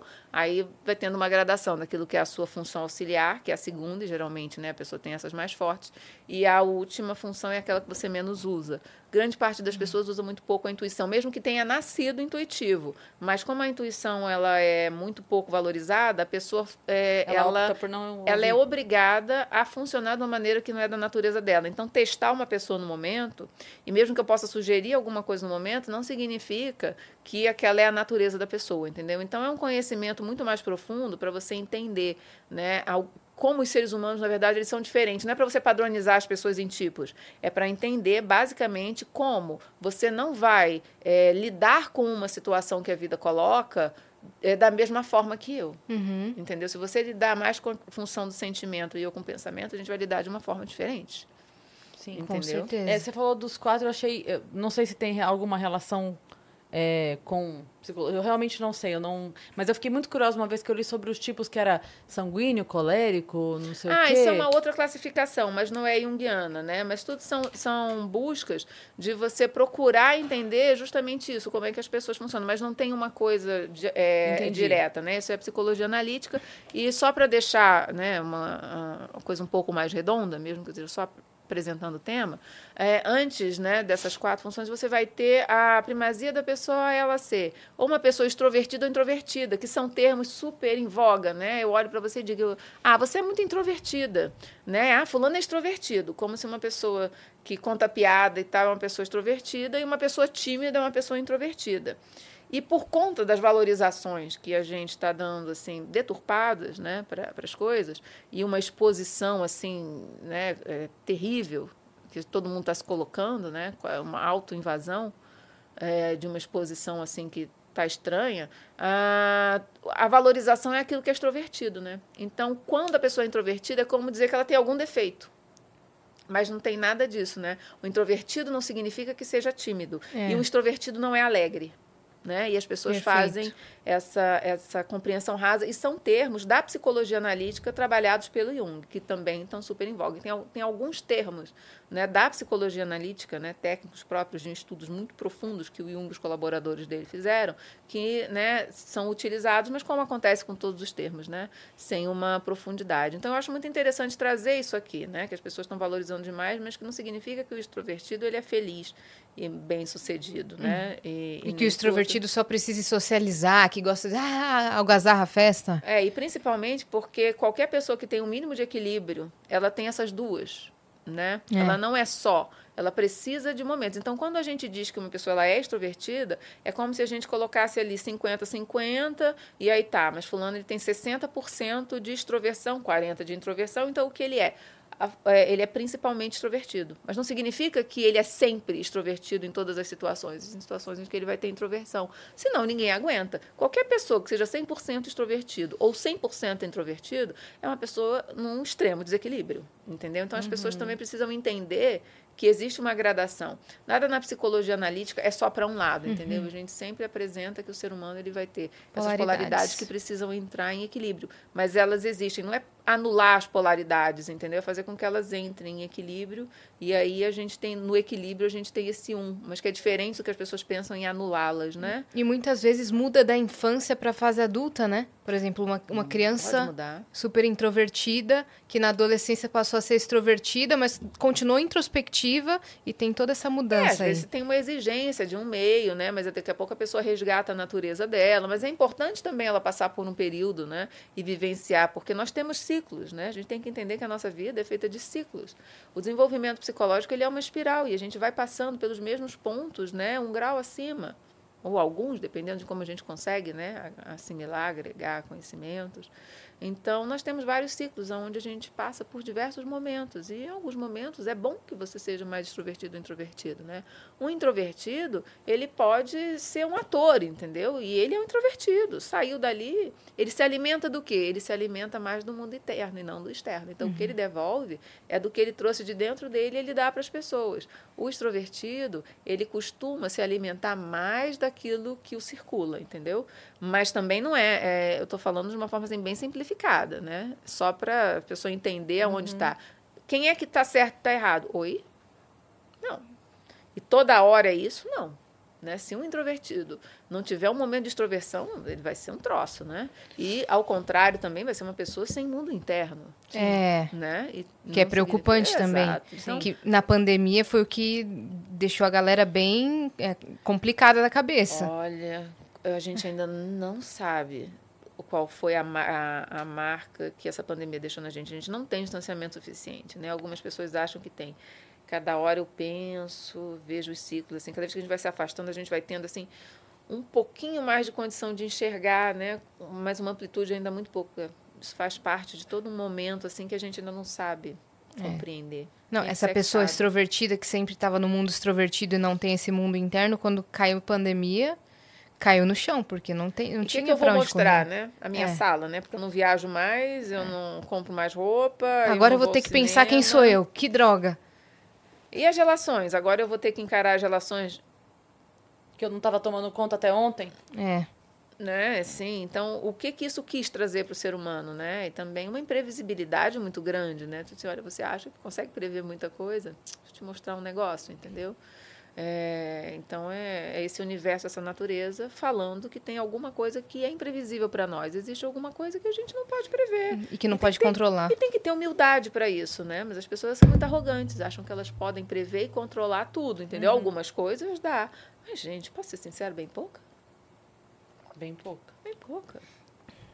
E acho que esse assunto de extrovertidos e introvertidos é, acho que é também é muito do interesse da galera, porque é, é sempre dito para os introvertidos que eles precisam sair da- do casulo, que eles precisam falar, que eles precisam falar em público e colocar aquele introvertido em situações de exposição que muitas vezes não são efetivas. E diz por quê? É, eu quero que você diga por quê. Eu não sei, não. Pergunta para esse pessoal doido que foi dizendo que todo mundo tem que fazer tudo igual do mesmo jeito, Pois é. entendeu? Não tem, não. Onde é que está a nutrição daquela pessoa, entendeu? Eu gosto muito de ser psicóloga. Eu chego assim, ai, gente, vocês têm que mudar de profissão, entendeu? Porque ser psicóloga é que é legal, entendeu? Então você. Gente, graças a Deus, né? Tem outras profissões, porque eu preciso delas, né? Sim. Preciso. De todas elas, né? E, e esse conjunto, esse mosaico, daquilo que no outro funciona diferente, É. é, que tá a beleza dele e aquilo que me agrega. Se for todo mundo igual a mim, eu não me complemento com nada. Não, se Porque- fosse todo mundo igual a mim, não ia ter médico, porque eu desmaio com sangue. a Nossa, sociedade vixe. toda tava lascada. Ninguém opera mais ninguém. Mas em contrapartida também existem aquelas pessoas que são introvertidas e introspectivas que aí acaba afetando mesmo nas relações e afeta também a carreira da pessoa porque ela não consegue aí a gente desenvolver tem o uma social. questão de uma timidez patológica. É Certo. completamente diferente de introversão. Entendeu? Entendi. Porque a introversão não pode ser vista como timidez patológica. Timidez patológica é outra coisa. Sim. Né? E em que grau aquilo está atrapalhando a vida de uma pessoa? Porque às vezes tem uma pessoa que ela é super mais pacata, gosta de ficar nos livros dela, mas ela tem amigos, entendeu? Ela É, tem relações amorosas, familiares, entendeu? Ela sai, mas ela gosta mesmo de ficar ali. Ali ela se nutre, ela gosta de receber as pessoas em casa, umas pessoas mais selecionadas. Mas quem me disse que Perfeito. essa pessoa está errada? Pode ser que eu não queira viver assim porque eu me nutro de outra coisa, né? Eu gosto de mais movimento, etc e tal. Mas quem sou eu para dizer que aquela Sim. pessoa está errada, se a nutrição dela está ali? E quantas pessoas que têm esse perfil criaram coisas maravilhosas no campo científico mesmo, porque a pessoa que ela é introvertida, ela tem uma capacidade de conectar com coisas, né? De Hiperfoco, né? É, e de fazer conexões internas com coisas que ela absorveu no inconsciente, né? Quando ela é uma pessoa sensorial, ela monta dentro dela. Quando ela é intuitiva, ela capta. Mas é muito mais fácil uma pessoa que tem uma capacidade de introversão fazer isso do que uma pessoa extrovertida. Mas o extrovertido, ele conecta as pessoas. Ele pega o estudo do outro e diz: não, peraí, que isso não pode ficar só para nós. Vamos dar um jeito disso daqui, transformar não sei o quê. Eu conheço um- É, não, peraí, que tem um fulano. amigo meu que isso daqui vai servir na empresa dele, vamos patentear, vamos você ser sócio, entendeu? E, e a pessoa faz acontecer, leva para o mundo, né? Então, o extrovertido, ele tem uma função, né, que não é fútil também, né? De desvalorizar, ele leva, né? Ele pega aquilo e ele pode espalhar, né? E ele pode perceber, né? Como é que o outro também é, sente. Gente, várias coisas, né? Tudo um mosaico muito lindo. Então, esse negócio de- do tem que, de alguma forma, né? E de qualquer jeito, tá? Porque onde, onde entra que todo mundo tem que alguma coisa, seja lá esse tem que qual for, a gente tem que olhar com cuidado. Aí é o tem que, assim, um tem que aí é o tem que olhar com cuidado, né? Porque Ah, tem várias maneiras da pessoa ser uma pessoa que, que faz o bem, de ser uma pessoa mais consciente, de ser uma pessoa que agrega para a vida, entendeu? Mas o que eu queria te perguntar maneiras. sobre isso é como essa pessoa identifica se ela é introspectiva ou se ela tem uma timidez patológica, assim, além de ir até um profissional, né? E como é que ela pode começar a dar os primeiros passos para tratar isso se for patológico? Olha, vamos lá, né? Se for patológico e ela tiver condição de entender, aquilo vai causar um grau de sofrimento que não é só o amigo enchendo a paciência que ele tem que sair, entendeu? É diferente. Vai, é, a pessoa vai começar a sofrer com a falta de interação e com a falta de capacidade de conseguir comunicar aquilo que ela tem dentro. Porque se a pessoa ela tem pouca extroversão, ela não consegue nem comunicar para uma pessoa próxima, né? Então, uma pessoa introvertida que cria introvertidamente, ela chega lá e ela consegue, ela tem uma verve, né? Porque ela tem extroversão para quando ela precisa, quando ela quer. Quando é, isso está muito paralisado e ela não tem, ela não consegue se conectar com o mundo e ela começa a ter um sofrimento, aí a gente pode estar tendo uma timidez patológica, ok? E se a pessoa ela não consegue ficar sozinha, meu Deus, não consigo ficar sozinha. Né? Meus pais viajou, né? Meu parceiro, minha parceira viajaram. É, eu tenho que Não chamar um amigo para ficar em casa. Não consegue Ah, fazer uma atividade sozinho. Eu, eu não fico no campo. Por que você não fica no campo? É muito silêncio. Entendeu? Eu gosto de. Eu preciso ouvir uma freada de carro que dá um movimento, né? Aí a gente vê, gente, o que está acontecendo, né? Esse excesso é ansiedade. Né? Uma ansiedade com essa característica, porque existem vários tipos de ansiedade, né? Então ali a gente está tendo uma ansiedade. O tímido patológico, ele também está sofrendo de uma ansiedade, entendeu? Então tudo aquilo que está em desequilíbrio é ansiedade. Perfeito. Eu queria te perguntar outra coisa, não sei se é muito da sua área, mas eu queria te perguntar por conta do de algo que aconteceu recentemente na, na casa do Big Brother, né? Que uma das participantes teve meio que um, um surto psicótico, podemos dizer assim. E a gente não fala especificamente do caso dela, né? Porque cada indivíduo tem um diagnóstico diferente, mas eu queria que você dissesse é, como isso é possível, o que acontece durante um surto psicótico. O que aconteceu foi que ela começou a ver sinais em tudo. Tudo era contra ela. Ela começou a falar coisas que não batiam, sabe? Olhar pra parede e falar assim: aquilo lá tá piscando pra mim porque você falou do, do fulano. Começou a ficar paranoica. O que, que acontece durante um surto psicótico? É, vamos lá, né? Eu não vou fazer assim uma análise do Big Brother. Claro. Tá? Assim, vou pegar a pergunta que, que você me trouxe. Embora a, a, a nossa clínica ela não seja uma clínica que ela, né, ela é especializada, mas sim a gente vê, né, o tempo todo a gente detecta as pessoas elas entram em surto durante o tratamento. Então é uma coisa da lida, só não é assim, ah, eu sou especialista nisso, tá? Mas sim, eu posso te dizer. ah, o que, que acontece? Se a pessoa ela tem um episódio de desequilíbrio, vamos colocar assim, tá? É, a gente não coloca um carimbo nessa pessoa, entendeu? Foi um momento de desequilíbrio, né? Pode acontecer, digamos assim, com qualquer um. E se a pessoa ela retorna, retorna com, com poucos danos, etc., a gente vê que aquilo foi uma crise grave, etc., né? Que às vezes até carece de, de um tratamento mais específico. Tá. Se a pessoa a, a, ela tem mais de um episódio e a gente não sabe se essa pessoa teve e, e ninguém ficou sabendo, ou não percebeu, ou foi visto como uma excentricidade, né? Porque às vezes as pessoas têm surto e aquilo é colocado dentro de um meio como uma excentricidade e, e vai passando, né? Então também não tem como dizer. Mas se não é a primeira vez, aí a gente vê, não, realmente essa pessoa ela tem uma tendência ao desequilíbrio patológica, de fato, né? É, e o que, que vai acontecer? De uma forma ou de outra. Quando a pessoa ela sente uh, uma pressão muito grande, obviamente é um ambiente de extrema pressão, tá? É. Eu vou até evitar falar mais e tal, porque é um ambiente que não é salubre, não é, né? E aí qual- se a pessoa ela não tiver uma formação do eu muito firme, ela não aguenta.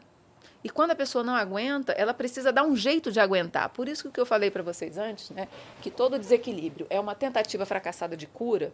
Quando a pessoa ela entra no sintoma, né, quando ela entra no surto, ela está tentando lidar com uma situação. Vocês podem perceber que ela estava tentando lidar com a situação. Ela estava tentando compreender, porque se você vê sinais em todos os lugares, o que, que você está querendo? Uma orientação, você está perdido. Um Tá numa ansiedade significado, tão né? extrema que você precisa que alguma coisa te diga o que está acontecendo. Entendeu? Então, as situações de pressão muito grande, quando a pessoa ela já tem uma estrutura frágil, ela vai procurar se equilibrar como ela pode. E outras pessoas, elas têm uma estrutura mais forte, né? uma estrutura egóica, uma estrutura do eu Né? E a gente consegue perceber quando conhece uma pessoa, quando está tratando, quando a pessoa é mais frágil ou não. E quando uma pessoa a gente percebe que ela tem uma fragilidade nesse sentido, até a interpretação de sonho é cuidadosa. Uhum. Porque a pessoa ela pode, né, ela, ela desagrega o eu dela de uma forma muito fácil. Então o que, a gente faz? A gente não vai fazer uma análise, porque a análise, a gênese da palavra análise é separar, né? Então a gente faz um trabalho justamente para aquela pessoa ela ter coesão, né? Para ela poder então nem todo o, tra o, trabalho da psicologia analítica é daquilo que você precisa. Não é o que eu quero no meu exercício, que eu acho que é verdade, eu vou encaixar você na minha caixinha. Tanto que tem, é, você precisa, assim, ter, tem uma boa capacidade para ser um analista junguiano, porque não tem cartilha. Você tem que ter um conhecimento que você vai estudar até o último dia da sua vida, né? E ainda vai ser pouco, e sentar ali e ter um feeling para perceber o que, que aquela pessoa está precisando, usar aquilo que você tem, seja de uma forma do seu estudo formal, seja a sua intuição que for, e conectar com aquela pessoa, conectar com aquela pessoa, ser uhum. um ser humano na frente daquela pessoa e ver o que ela precisa, uhum. né? Então, uma pessoa pode precisar de alho, outra de bugalho. Eu vou entregar alho aqui, bugalho aqui, mas eu tenho que saber entregar alho e tenho que saber entregar Você tem bugalho. que ter todo o embasamento. Entendeu? Tem que ter. Então, ah, quando uma pessoa... É uma irresponsabilidade pegar uma pessoa que tem uma fragilidade e submetê-la a uma coisa, porque depois que a pessoa... Um, um surto pode ser extremamente devastador para a vida inteira de um ser humano. Pois pra é. Quê? Quais são os efeitos disso, por exemplo? Ela vai lembrar desse episódio? Ela vai ficar com trauma? Não, eu espero que, que ela lembre, porque se ela não lembrar, né, vai ter um dano maior ainda, entendeu? É. A pessoa vai ter até a memória dela afetada. Mas imagina, minimamente, a insegurança. Como é que a pessoa vai recuperar a segurança dela de novo? Nela própria. Entendeu? E às vezes a pessoa fica desestruturada. Né? O, o, o lidar Até pela com o que está fora. do seu momento, ah. né? Ali é um outro. Isso já acontece com qualquer um. Com tamanho de exposição, gente, vamos pensar, né? Sim. Para quê? Sim. Me diz para quê? Para quê? Qual é o valor da vida de um ser humano? Qual é o valor de um ser humano estar equilibrado? O que é que eu quero fazer? É porque se, se a gente pensar assim, algo tão bobo quanto você levar um tropeção, que todo mundo já tropeçou na vida. Se você leva um tropeção na frente do, de, de, pessoas, né? Tipo assim, alguém que você tá paquerando, já, você já fica extremamente constrangido, já é uma coisa que você lembra, já, já é um, um, mico que você pagou e você vai contar isso pro resto da vida. Né? Tipo Imagina assim, nossa. uma pessoa com pouquíssima É estrutura. isso. Imagina este nível de situação, nesse nível de exposição. É algo muito mais sério, numa exposição muito maior. Né? Aí então... pensa. Aí eu pergunto para você de novo. Para quê? Uhum. Para quê? Que, que eu estou fazendo? No que, que eu estou investindo? Tanto dinheiro, tanto tempo. Para quê? Me diz. Sim. E é uma coisa Eu tenho que... uma noção do para quê, mas eu quero escutar. Não que você tenha que me dizer sim, agora é uma sim. retórica, ok? Não se sinta sim. tão pressionada. Eu faço esse tipo de coisa. Não, eu entendi. Mas pensa, né? A você gente... que está me escutando. Pensa, o que, que você está fazendo? Porque é, é, é, as pessoas elas participam, elas acham que elas não participam porque elas estão de um outro lado. Participa uhum, sim. Participa. E é uma coisa que a gente. Bom, a gente já recebeu aqui alguns participantes e tudo, né? E aí a gente estava até falando disso sobre o ir e não ir. E eu não lembro quem foi que falou pra gente assim: todo mundo tem que ter alguém na família ou amigo que é a pessoa que fala assim: não, não. Não, sabe? Não importa o valor, não importa o que vai te gerar, não importa. Não, me escuta. Todo mundo tem que ter essa pessoa que é o seu Sabe? Aquela pessoa que vai falar o assim. sábio, entendeu? Que vai trazer a voz do arquétipo do sábio, entendeu? É, que é tipo assim, hum. não dá, talvez não dê para você neste momento, talvez em algum outro momento dê. Ou talvez não seja para você, mas tem que ter. A pessoa tem que ter alguém que pense primeiro na pessoa antes de pensar em, em um, benef, um possível benefício, que é um possível, né? Pode ser algo muito pior. A pessoa pode sair pior do que entrou. Justo. Né? Né? Então, o, o, o que está alimentando? O que, que a gente está alimentando? Né? Qual, é o, qual é o monstro que a gente está alimentando? Sinto muito, eu, eu, não consigo ver sentido Sim. nisso. Sinto muito. Posso desagradar algumas pessoas. Eu não vejo. Sim. Porque o meu maior interesse é estruturar um ser humano. Não desestruturar um ser humano. Por qualquer motivo. Não quero. Sem querer, a gente machuca as pessoas, sem querer, querendo fazer um bem. A gente estava falando da maternidade, né? Sim. Caramba, com toda a gente cuidado, falha no amor. A gente falha. Imagina quando não tem amor, tem Sim. outra coisa ali, tem um consumir o outro. Sim. O que, que eu quero? Amassar esses copinhos? É. E tem toda uma, uma, uma, questão aí, né? Que eu acho que não, não, não é o espaço hoje para a gente entrar. Mas caramba, quem sou eu? É. É muito complicado. Sabe que, bom, a gente, você ia falar mais alguma coisa disso Não. ou não? Eu fiquei curiosa com uma coisa que a gente já passou, mas eu queria retomar porque você, a gente falou dos quatro tipos, como é que é? De sumiu a palavra de novo. Psicológicos. Psicológicos. E aí você falou assim sobre a relação. Isso me chamou a atenção. Do tipo assim, a pessoa que vê a vida de um jeito e a pessoa que vê a vida de outro.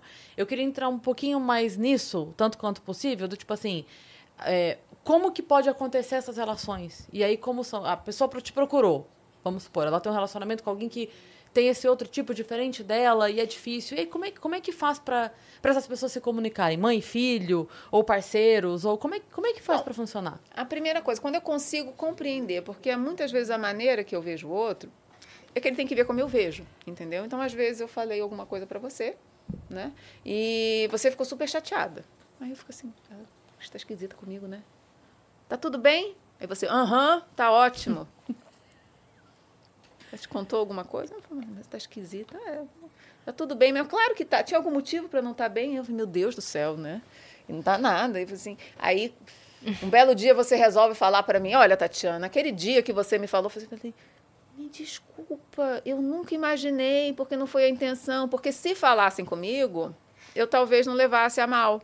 Mas você sentiu de outra forma. E para você foi completamente diferente, entendeu? Então, ah, muitas vezes a gente age até por uma necessidade, né? E uma falta, às vezes, de conhecimento ou falta de capacidade ou de querer ter né? essa empatia, que é uma coisa que a gente acha que é autossuficiente, né? Isso que eu quero dizer, né? A falta de empatia vem muitas vezes do fato da gente achar que é autossuficiente, que eu não preciso do outro. Né? E nisso eu posso descartar o outro e agir como se não tivesse amanhã, porque eu não preciso do outro. E quando a gente foi ver né, a história da, so- das sociedades ancestrais, a gente vê que realmente tinha uma noção mais consciente da, da interdependência do outro, da natureza. Hoje a gente acha né, que, que é autossuficiente porque comprar alface no mercado, sabe nem plantar uma hidropônica. Né?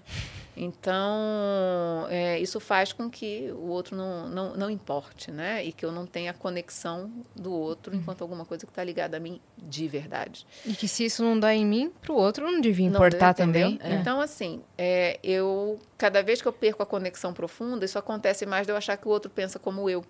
Isso acontece também com culturas, entendeu? Com grupos, né? Que tem que ser como eu sou. É, então, essa minha falta de capacidade de entender que o outro é diferente causa muitos conflitos. Mas, quando, na verdade, é, eu tenho a intenção de realmente querer entender, né? Não, deixa eu parar de estudar isso daqui, deixa eu conversar, porque se eu conversar, eu vou entender seu ponto de vista. E vou te pedir desculpas. E você vai me entender que, para mim, não tinha esse peso. E, você, e a gente vai voltar a se entender. Sim. E também tem uma coisa, né? Porque às vezes a pessoa, o não entender o que a outra pessoa se magoou ou qualquer coisa assim, a pessoa coloca a- aquela coisa como, né, como terrível. Aquilo é terrível. Tipo assim, como é que você se magoou com isso? Para, que bobagem, que não sei Você o quê. desmerece, Desmerece. o sentimento do outro. Esse é um grande problema. É. Eu digo pra você que isso pra mim ah, é besteira, né? É. A sério que o negócio desse? Ah, desencana. O que, que há com você? Entendeu? Eu falei, gente, É. que desmerecimento daquilo que É. eu sou. Você não vai me escutar. As pessoas não se escutam, né? É. Ela, é cinco segundos. Ela não se escuta. E aí eu, eu digo assim, que a coisa vira maior do que a pessoa, né? Então, se eu digo pra você, tipo assim, ai, sei lá, tênis vermelho, eu não gosto. Você fica extremamente chateada, né? Eu gosto. Mas tô dando um exemplo. Você fica extremamente chateada. E aí, e pra mim era só um comentário, tipo assim, ah, só. Não, mas nem, nem é que eu odeio. Eu só falei que não gosto, não gosto pra mim, não Mas eu gosto, lá. posso chegar e dizer pra você, E aí- "Cris, olha só, quando você falou pra mim, tudo bem. Mas do jeito que você falou, sabe? Falou na frente das pessoas, cara, não foi legal. Entendeu? O que você falou do meu tênis, Aí parece já- que tá me chamando de cafona. Não, Tati, nunca quis. Eu falei, então você precisa melhorar o seu jeito de falar.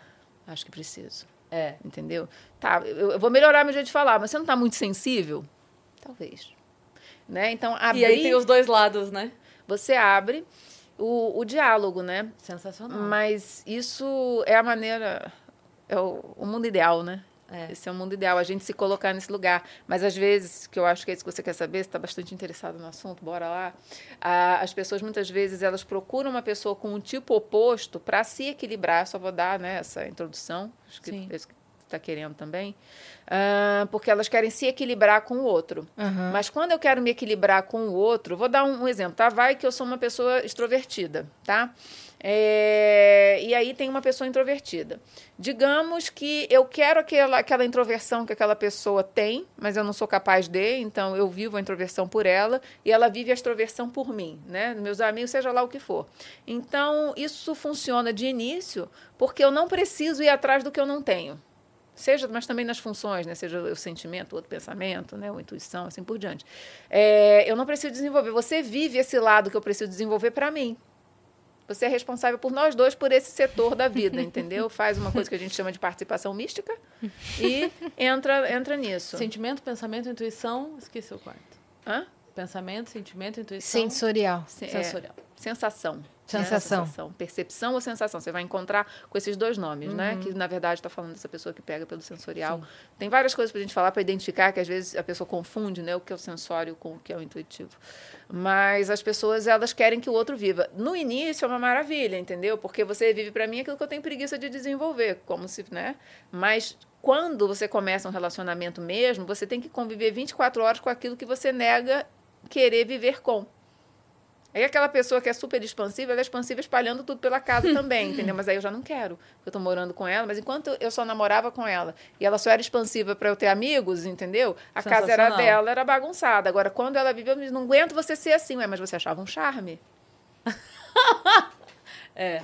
E uma vez eu tava falando disso, postei um vídeo falando assim que quando a pessoa diz uma coisa, né, e a gente não entende, aí eu fiz um paralelo assim, quando você chega no hospital, a única coisa que o médico não tem como fazer um exame e ele te pergunta é quanto tá doendo. É a única coisa que não existe uma máquina pra dizer. Ele faz uma tem tudo. pergunta, de 1 a 10. De 1 bom. a 10, é isso. É muito isso. subjetivo. Porque ele consegue analisar teu sangue, teu cérebro, toda a sua bexiga, o que quer que seja, mas a dor ele te pergunta. Então, quando alguém disser que tá doendo, escuta a pessoa, porque você não Sim, tem como é uma saber, Ótima colocação. né? Concordo. Então, a dor da pessoa vem de algum lugar ali. Se ela tá falando é porque ela tem interesse em te explicar, minimamente, né?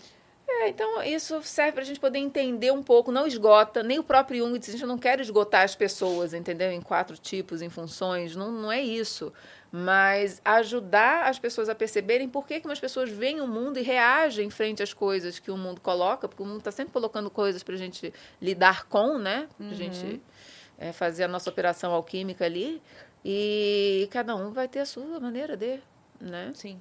Né? A própria alquimia, que é para se transformar metais ordinários em ouro, tem duas vias, a seca e a úmida. Qual é a melhor? A que você fizer melhor. Pois é. Contanto que no final você tenha o objetivo, entendeu? E são duas vias opostas, porém corretas. Sim. Então, essa é a vida da gente, né? É, contanto que a nossa finalidade seja a mesma. Qual é a finalidade da gente? É isso que mais me importa. Qual é a sua finalidade? Porque se for né, positiva, muito similar à minha, que no final das contas é o um, caramba, a gente pode se ajudar. Agora, se não for, Sim. É, você- é, você falou que eu estava interessada. Eu gosto disso, sabe? De pensar assim, as pessoas diferentes, a convivência das pessoas, como é que faz, como é que lida, como é que vem. Porque a gente é todo mundo muito diferente, né? E aí chega num ponto que aí não convive, como é que faz? Não tem como nós Não tem como, iguais, né? não tem como. E às vezes ainda tem aquela outra coisa. A gente pensa que o outro é diferente. Ele não é. Ele é a projeção daquilo que você acha que ele é. E na verdade é você que é aquilo ali por dentro, não acessa. Você projeta que o outro é que é. E, você lê a pessoa de uma maneira que você interpreta ela assim, mas ela não é assim. Você coloca suas expectativas nela e às vezes a pessoa não é nada disso do que você lê. Ela vai ter um, um preguinho para sustentar a máscara que você quer colocar nela. Porque se ela não tiver nada, você bota ali na parede e não fica, entendeu? É. Mas eu brinco assim. Gente, tem um prego na parede onde eu penduro a toalha. Aí eu olho e digo assim: vocês estão vendo esse cabideiro? Isso não é um cabideiro, isso é uma parede com prego. Não, mas se, se a, se a toalha fica aí, entendeu? É um cabideiro. Né? Que você coloca um toalheiro, aliás. É, um toalheiro, entendeu? Não, Isso não é um toalheiro. Não é um toalheiro. Fonte, sim. vozes da minha Olha a minha imaginação. toalha pendurada ali, entendeu? Ou seja, a pessoa ela tem alguma coisa, não é aquilo, mas alguma coisa ela vai ter onde a pessoa ela consegue o prego, onde ela consegue pendurar a toalha. E chama a pessoa de toalheiro, entendeu? A gente falou de relacionamento fantasma, a gente falou desse relacionamento que quer se completar ali no outro, mas vamos falar de um, de um relacionamento saudável. o que, que tem que ter no, num checklist de um relacionamento saudável? O que, que as pessoas podem. Como as pessoas podem melhorar seu relacionamento? Um relacionamento saudável, É. você querer amar. Aí eu pergunto, o que que é amar para você? Se você amar, né, você vai ter ali um investimento que não que é imensurável, não é uma fórmula que não tem fórmula, eu teria que dar para você uma fórmula, entendeu? Não tem. Agora, eu tenho uma coisa, uma dica para dar, que eu acho que é isso que você quer, né? Diz assim, namoro, ah, tá, tá, te muito grata. Mudou minha vida, esclareceu tudo. Bom falar com um psicólogo, né, que fala uma coisa. Mas eu vou dizer uma coisa para você. justamente por não ter exatamente uma fórmula, mas tem um indício que eu acho é, muito importante. Até que ponto aquele relacionamento, mesmo com todos os problemas, que não significa não ter problema, né? não significa ser uma ser esfuziante constantemente, estar apaixonado constantemente, é, ter uma sexualidade constante. Gente, não, né? E não ter momentos, não ter não é nada disso, muito pelo contrário. Mas você luta por aquilo ali e o fato de lutar por aquilo ali faz você sentir que lá no fundo aquilo te dá paz. Que bom que eu insisti. Que bom. Quando você não tem paz interna, talvez você esteja insistindo em alguma coisa que não é para insistir, porque é diferente, né? Muito, não dá para eu dar uma generalização, porque cada um, a gente tem que olhar uma vida. Às vezes parece que as duas, as duas pessoas estão vivendo a mesma coisa quando um entra é uma coisa e quando o outro entra né, é outra coisa, né? Assim, olha, você está insistindo em alguma coisa que não tem como. Acho que para você, de repente, abrir essa relação, né?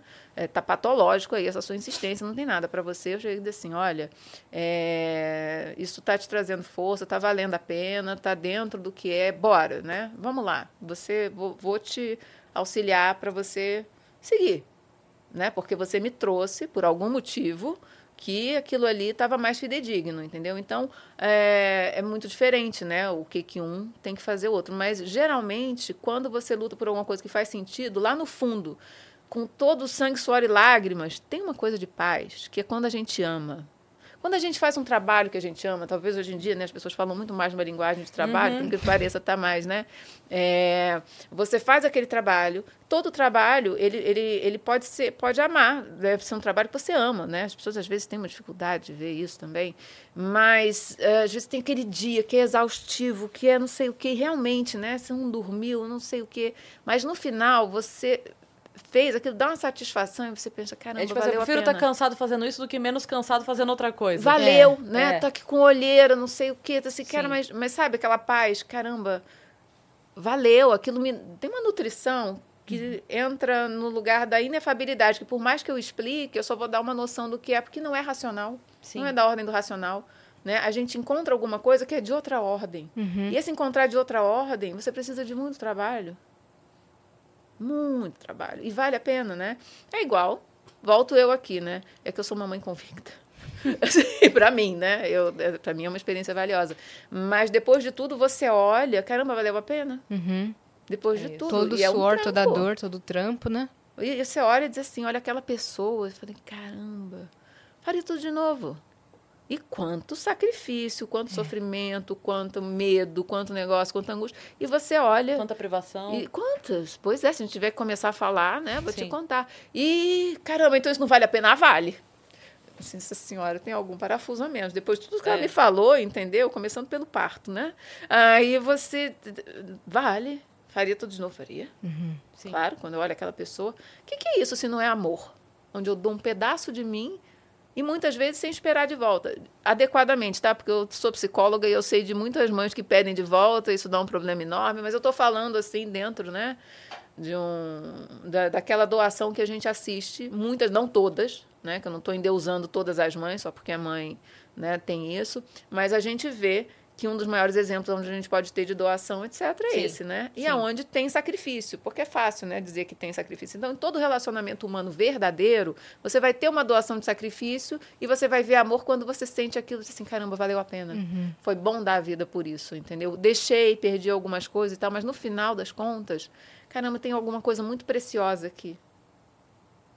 Perfeito. Entendeu? Então, não sei se eu consegui me fazer entender, porque é um tipo de coisa muito difícil de explicar, porque Sim. não é do racional é de outra ordem. Sim. Sim. E talvez nessa doação, né, nessa mudança interna que acontece, nesse sacrifício, como você mesmo disse, é que mora mais ainda o valor que a gente vê, né? Aquilo Naquela se torna relação. muito precioso. Aquilo se torna precioso. E mais ainda, aquilo me transforma em outra pessoa. Eu descubro em mim capacidades, eu me transformo. Sim. Eu me transmuto realmente, né? É, um dia eu volto aqui para a gente conversar né, do, de paralelos alquímicos, mas é muito interessante, né? Tem, um, tem várias fases, tem vários alquimistas, em várias épocas, mas tem uma coisa que eu acho muito importante, que é o tormento dos metais, né? Hum. Que para você poder fazer uma liga ou purificar um metal, né? Você ferve até ele derreter, depois pega, bate, entendeu? E, e mistura com outra coisa. Então faz aquilo se transformar, perder a identidade, despedaça, quebra, para no final você ter uma transmutação, aquilo vira outra coisa depois de todo o processo, né? É, que é, entre aspas, assim, duro, tá? E aí você tem, no final, uma coisa outra. A, a nossa vida é esse processo. Porque se a gente parar para pensar, o pessoal deve estar assistindo, eu nem conheço a vida de vocês assim privada, né? Mas como vocês são seres humanos e estão aqui, eu tenho certeza que vocês têm uma história para contar que vai chegar e dizer assim, caramba. E quem olha acha que nós nascemos aqui nessas poltronas Sim. amarelas para falar da vida. Não é mais né? amarela que eu derrubei café. Eu gostei. Ela do fez tom. um tie-dye, né? Ficou- Tá Não, mas meio até terra. sumiu aqui um pouquinho, ó. Aí, ó, já, já foi. É história. É história. Olha aí. Aí. Faria É, de novo? essa- Faria. faria. Do outro lado agora, pra ver se a gente tem um. Não, mas ele mesmo achou, deu certo aqui. É, não, eu ia falar que eu, eu vi uma comparação dessa, eu ah, não tinha o nome da pessoa falando, era um palestrante, mas não tinha o nome, era estava em inglês. E ele dizia assim, sobre a pérola na concha, que ele dizia assim, que a, a, a concha, nem toda concha tem pérola, que a concha que tem pérola é porque ela tinha algum defeito na concha e um grão de areia passou, alguma sujeirinha, alguma coisa, e a, a autodefesa da concha cria aquilo. E aí ele fala assim: só tem pérola a concha que teve problema. A concha sem problemas não tem pérola. Então, assim, vai, vai ser valioso pra você aquilo que de fato você batalhou, você lutou para, você colocou energia, você se dedicou para. E aí aquilo tem, um, tem a pérola pra você. Tem, então tem essa história. O, o não se negar a viver. E às vezes as pessoas ficam com medo disso e se negam a viver e elas não viram pérola. A pérola que elas têm que virar, né? É. O metal que elas têm que transmutar. Todas essas metáforas que a gente precisa. Mas só se a gente for viver a vida a ser vivida. Eu gosto muito de falar, gente, a gente precisa viver e honrar a vida a ser vivida. Eu acordo todo dia. Bom, o que, que eu vou fazer com esse dia, entendeu? O que, que a vida está pedindo de mim? Eu vou me esconder no cantinho? E, gente, não é, É. fácil, entendeu? Eu, tá aqui não é fácil, né? Porque tem não sei quantas pessoas ouvindo a gente ao vivo, isso vai ficar gravado, porque eu assinei um termo que vai ficar gravado, entendeu? Eu olhei e falei, caramba, tem que ficar bom esse negócio, né? Porque senão já era. E ficou Hã? ótimo. E ficou ótimo. Tá ficando, vamos cantar Tá Vitória do ficando, Tempo, tá não, a já tá aqui. Ah, calma. Aí a gente tá assim, isso, isso vai ficar. Eu venho aqui, né? Olha a responsabilidade. Daqui a pouco estão dizendo, sabe aquela psicóloga ali? Você viu aquilo ali que ela falou no Vênus? Bota lá, entendeu? Que tá lá, né? Então é uma coragem, e de vocês também, que estão aqui comigo e com não sei quantas pessoas toda semana, é, alguma coisa, alguma colocação que vocês estão fazendo e que daqui a pouco as pessoas, que as pessoas adoram ver só aquela, né? Mas precisa de coragem, né? A gente podia estar fazendo alguma outra coisa e negando o que o universo fez. O que, que ele quis da gente? Não é que era de todo mundo. Chegou assim, vem cá, vocês três podem ir lá hoje? Entendeu? Você fez assim, mas você tá aqui, o que, que houve? Quem te empurrou? Não, é que eu quis dizer assim. é, que dentro da sua colocação, tipo, não foi só dessa vez. Que não foi essa situação específica só que o universo nos colocou. Todos É os isso, dias. Ótimo. Entendeu? Todo dia chama. E chama cada pessoa para a sua vida ser vivida. A nossa, no caso, foi essa. O que eu estou querendo dar de exemplo é que, caramba, é uma coragem para a gente estar aqui, né? O pessoal olha "Ai, que bonito elas ali. Caramba, é uma coragem, porque nós Sim. somos responsáveis ad eterno pelas palavras que estão aqui. Pois é. E ao E aí? vivo, né? Ao vivo, E gente. sem pauta, como a gente estava Sem com. pauta. E olha quanta coisa a gente já falou. Sem pauta, Né? entendeu? E, e- mas um contato humano verdadeiro, ele vai se desdobrando, né? É. Sim. É que nem você tomou café da manhã hoje com uma amiga sua e começou a conversar e tudo mais. Começamos. Nossa, É a mesma coisa, só que a gente tá tomando café da tarde. Mas a gente tem mais café, Débora? Tem, com certeza. Claro.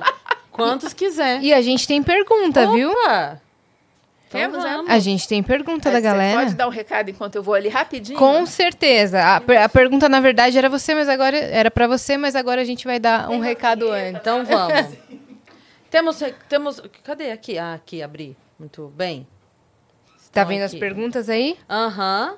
Oi, pessoal que está aqui, já deixa o like nesse vídeo, tá bom? Porque a gente sempre pede no final, mas esquece de pedir o like, né, Christian? Deixa o like nesse vídeo, já se inscreve no canal. Se você não assistiu nossa live de aniversário de Tem sexta-feira, que ver. tem que ver, Tem porque que tem ver. muita coisa do que vai acontecer nos próximos Nossa, meses foi aí. muito divertido. E foi demais. Três muito anos legal. de Vênus. É. Cris, a É gente muita tem história. 550 episódios, mais de 550. Tava- Eu tava falando com o Thiago no final de semana, aí eu não sei o que, alguém perguntando, isso aqui é da Má, Má já foi no Vênus? Eu falei, já. Já foi no Vênus com o Vitão? Eu falei, já. Nossa, é verdade, no primeiro Faz ano. muito tempo. No dia dos namorados, a Má, ele senta, tinha acabado de começar a namorar, lembra? Pois é, fazer tipo três meses, né? Falei, meu Deus, é verdade. Eles participar, sentaram ali, bater papo. Cara, é muita história, é muita é gente. muita, é, muita gente é muita mesmo. gente, é muito papo. Muitos episódios, muita coisa. Muitos recados que a gente recebeu de aniversário, vezes... né? Nossa, é. Inclusive, minha tia de Ribeirão, minha tia Márcia, ela não apareceu em vídeo, mas ela mandou um textão, depois eu vou te mandar. Ah, boa. É, você que não viu no episódio de sexta-feira os vídeos que recebemos, Gustavo Mioto, Foi. Lúcio Mauro Filho. Pri Reis, Pri Buiar, Olha, olha, sinceramente. Carol, Dai. Ah, nós estamos muito chique. tamo bem pra caramba. Nós estamos muito chique. É isso. E para esse ano, como você estava dizendo, a gente falou sobre várias novidades que vão ter aqui, né? É. No Vênus. Então, quadros novos. Temos aí coisas a partir, assim... Não vou falar a data, não. É melhor não dizer data. Melhor não dizer datas, não porque arriscar. os viajantes, eles não só vão cobrar a gente, como vão fazer uma camiseta. Falando assim... Nossa, cara, recebemos uma camiseta. Cadê a gelatina? Eu Cadê? nem lembrava da gelatina. E, as, e a- cadê as músicas? E as, cadê as músicas? Todo dia agora eu vou olhar pra essa camiseta e vou me autocobrar. das E músicas. assine, cadê as músicas? Né, eu só não vou usar na rua, porque se já tem cobrança dos viajantes, eu não quero mais ter cobrança Ex- de é, quem me melhor encontra não. na rua. É melhor não. Tô usando pra dormir, aí eu a- olho no espelho assim, tá lá, cadê as músicas? Eu, meu Deus, eu vou fazer, eu vou fazer! Vou fazer! Oi, bem-vinda, tudo bem? Olha, nós temos, nós temos uma galera querendo perguntar coisas aqui, tá? Vamos Podemos? ver. Vamos. Podem perguntar, eu respondo se puder, o que puder. Ok? Combinado? Então vamos lá. O Mário Augusto perguntou: qual é o papel da conexão com o divino ou com algo maior na saúde mental e emocional das pessoas? Bom, vamos lá, né? Boa. A pessoa te, precisa sentir. É óbvio, né? Que vocês estão me ouvindo falar, e é só entrar no meu canal, entrar nas aulas e vão ver que eu, eu honro, né?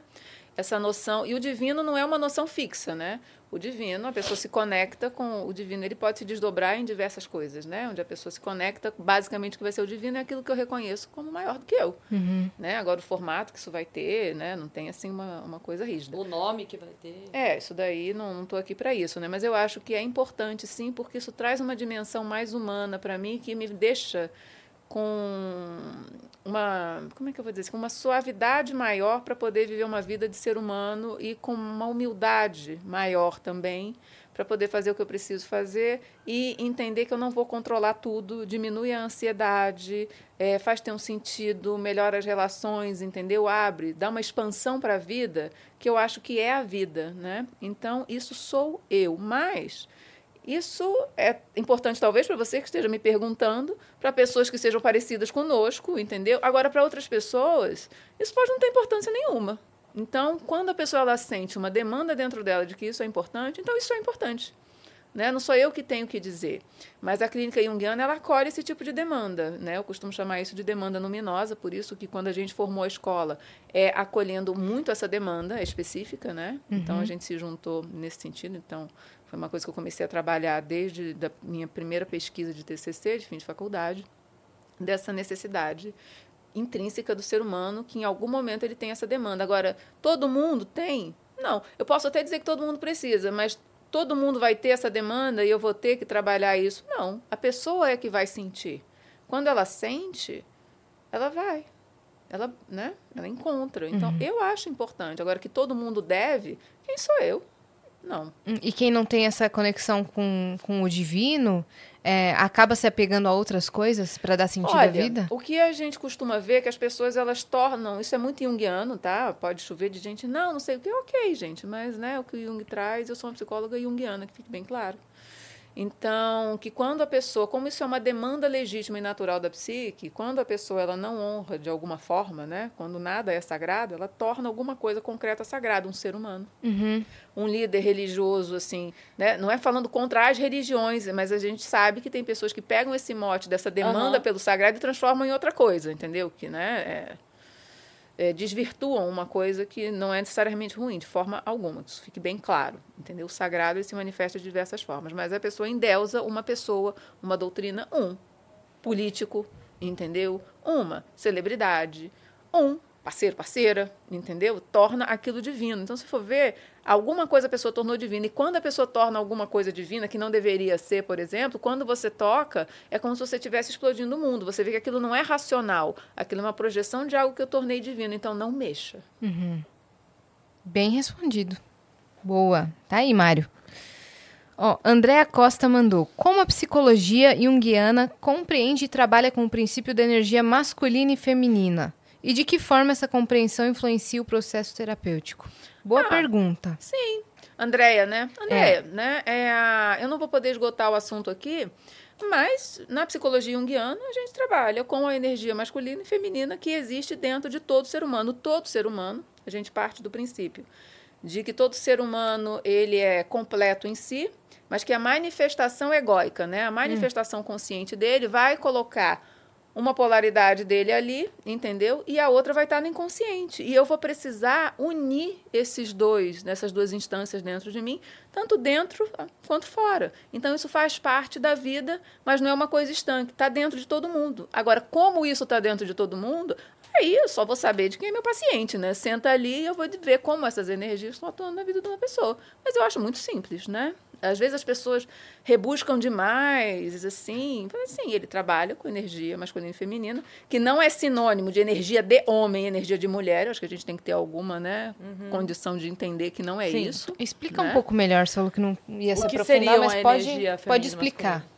Gente, são a, a- explicando, a gente pode explicar como as forças da natureza, entendeu? A gente não tem forças da natureza que tudo que faz uma interação, a gente tem um polo que recebe e o outro que doa. Um sem o outro perde o sentido.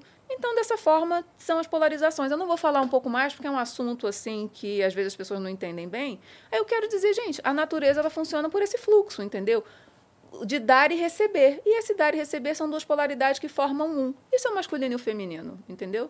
Então, ponto. Boa, a gente A- traz você A, pra... a gente tem até o macho e fêmea na coisa de construção, né? Na tomada. Na tomada, macho e E fêmea. não dá pra gente se ofender com isso, entendeu? Tem alguma coisa. Então, é, por que, que eu evito? Porque eu gosto de dar uma aula bem dada, entendeu? Ah, entendi. Uma coisa assim, bem explicada, Pra olhando não nos tirar do das pessoas. contexto. Para não tirar, mas é uma coisa assim, no final das contas, né, as pessoas falam, mas é simples. Ele lida sim, que existe, e está dentro de todo mundo. E como é que você está se conectando com as duas energias que existem no universo? Porque se não é a polaridade no universo, né, no átomo, nada se cria, gente. Pera e pensa. A nossa vida, ela está toda assim. E é da natureza, e é da natureza do ser humano, está tudo aqui dentro. Eu não sou partido, entendeu? A maneira como eu manifesto essas energias é que às vezes elas né, é, são mais conscientes, mais inconscientes, mas está tudo aqui. E aí eu trabalho isso, simples assim, entendeu? É, Às vezes as pessoas entendem de outra forma, categorizam demais, mas é muito mais simples. Tudo Boa. bem, Andréia? Boa. Um dia, quem sabe, né? Entrar lá no curso, eu fazendo assim. Nós É. curso de psicologia analítica, entendeu? Seis meses, começaremos agora uma turma em fevereiro. Olha aí. Aê, online, para o Brasil inteiro. Ah, Precisa ser online. psicólogo? Não. Para esse curso, não. Para formação, psicólogo mesmo. Mas esse curso, Quanto dura? seis, me seis meses, para entender Oi, Mariana. Minha filha. a psicologia de Jung. Mariana! Oi, Mariana. Então, entendeu? Vamos começar agora, 21 Ela de adora, fevereiro. adora. E o centro junguiano fica onde? Ipanema. Em Ipanema. E a galera que Rio quiser de também Janeiro, Ipanema. Ah, quiser fazer uma visita lá? fazer uma nós? visita, Ah, ou gente- psicólogos que querem fazer, fazer parte do centro também pode? Não, ah, psicólogos fazer parte do centro pode ser online também. Nós temos reuniões Ah. presenciais, né? Ah, onde às vezes até pelo tamanho a gente aluga outros lugares, né? Mas sempre no Rio. Mas a gente tem lá, né? A nossa clínica, né? a gente se reúne em Ipanema, né? O pessoal que faz parte do centro. Agora o estudo, o depois da pandemia foram coisas boas, né? Que a pandemia trouxe. A, a pandemia ela fez com que a gente visse a graça do online. Então hoje em dia esse curso que é o chamado Entendendo Jung, que são três módulos que precisam separar. Você pode fazer um só, um, dois e o três, né? Só que você para fazer o dois precisa do um, o três precisa do dois.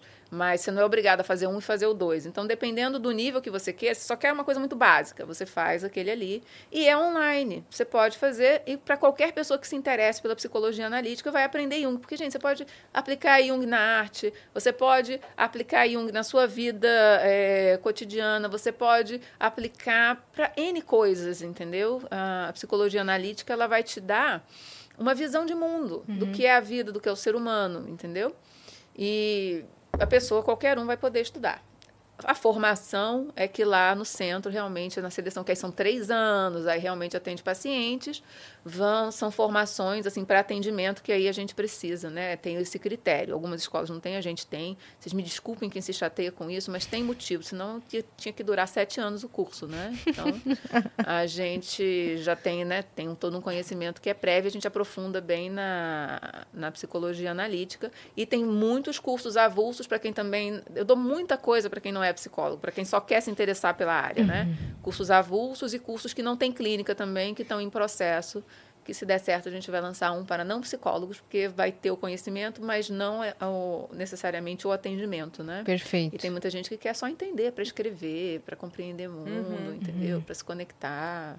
Perfeito. Sensacional. Tem mais uma Mais aí, né? uma, a Angélica Nogueira mandou aqui. Como a psicologia junguiana utiliza a compreensão dos arquétipos para promover a autoconsciência, o autoconhecimento e a integração psicológica de seus pacientes? Gente, mas só isso? Assim, Angélica, você ouviu o curso, Angélica? Então, acho que você vai ser minha aluna.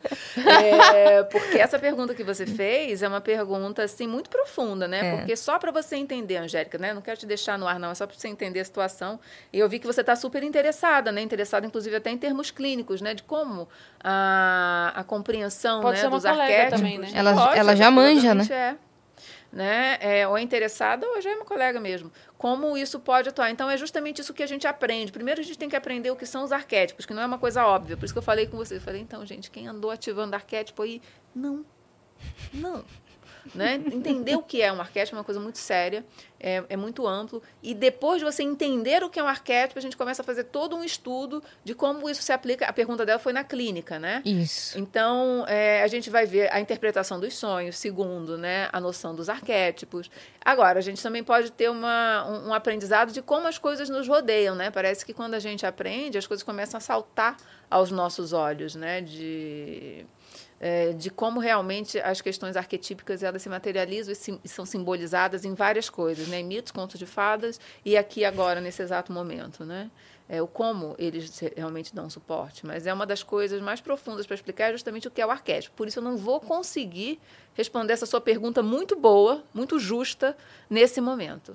Mas você pode também acompanhar a Tati Paranaguá em todas as redes sociais, né? Pode, olha, Angélica, é, lá Que no muito YouTube- material. Gente, eu coloco palestra de graça lá no YouTube de duas horas, entendeu? Aulas inteiras, assim. Então, tem um material que quem se interessa consegue pegar bastante coisa que eu coloco e o pessoal também coloca, né? Quando permite. No Instagram também. Ó, o Instagram tem, tem várias, vários vídeos meus também do pessoal, que é legal também conhecer Uhum. o pessoal que trabalha lá, né? Eu adoro. Eu sou muito coruja, gente. Tem na Casa do Saber, tem a né? Casa do Saber. Com vários conteúdos também. Tem várias aulas suas Tem lá, né? vários. Tem um lá que são quatro livros para compreender Jung, que já dá também uma noção. Né? Mas é um estudo assim muito profundo. Até hoje eu estudo os arquétipos. Né? Foi uma... Eu estudo Jung desde 14 anos, minha gente. Nossa. Desde Que- 14 anos. O é, que, que te despertou pra estudar Jung? Ah, necessidade de profundidade. Uhum. Eu tinha essa demanda, né? Por isso que eu trabalho com essa demanda luminosa, porque eu vivi isso. E não conseguia encontrar quem desse assim respostas às coisas que eu via. Eu olhava e dizia assim, caramba, tá pouco, o mundo não é só isso, tem alguma coisa aí a mais. E aí, sincronicamente, entrei em contato com o livro do Jung, foi bem sincrônico, é uma história comprida, então só estou resumindo que sincronicamente eu encontrei o livro Sincronicidade, que é um livro dele assim, que é justamente a discussão dele da construção paralela com o físico quântico, né? Ou seja, coisa pouca para quem tem 14 anos Nossa, de idade. Então, bem assim, a gente tranquilo, não viu? projeta que, nossa, essa menina era o seguinte... Tava sabia? tudo bem, não, Aline? Não, foi uma demanda, né? Eu não disse que eu entendi tudo, nunca falei isso, né? Eu sempre gosto de deixar, olha a projeção, não faz isso não. Ah, mas foi o meu interesse. E aí, quando eu vi aquilo, eu falei, nossa... Aí depois li Memórias, Sonhos e Reflexões, que é a autobiografia dele. Você quer saber se você gosta de Jung? Lê Memórias, Sonhos e Reflexões. Se você achar que aquilo é uma viagem, não tem nada não, não me ofende. Bota do lado, você já sabe que você gosta de outro tipo de psicologia. Se você sentiu o que eu senti do tipo, essa pessoa me entende, siga. Esse livro Perfeito. assim, você quer saber se gosta? Lê. Eu indiquei, né, uma amiga minha, uma amiga, assim, uma pessoa muito capaz, muito inteligente, muito coerente, que eu admiro, etc e tal. Se ela ver, ela vai saber que é ela, que ela é muito próxima. Ela tá dizendo, você fala tanto do Jung? Faz o seguinte, me indica um livro para eu poder me situar melhor. Aí eu toda cheia de amor, né? Ai, memórias, sonhos e reflexões, fulana. Já ia dizer o nome dela. Você tem que ler, entendeu? Aí ela, tá bom.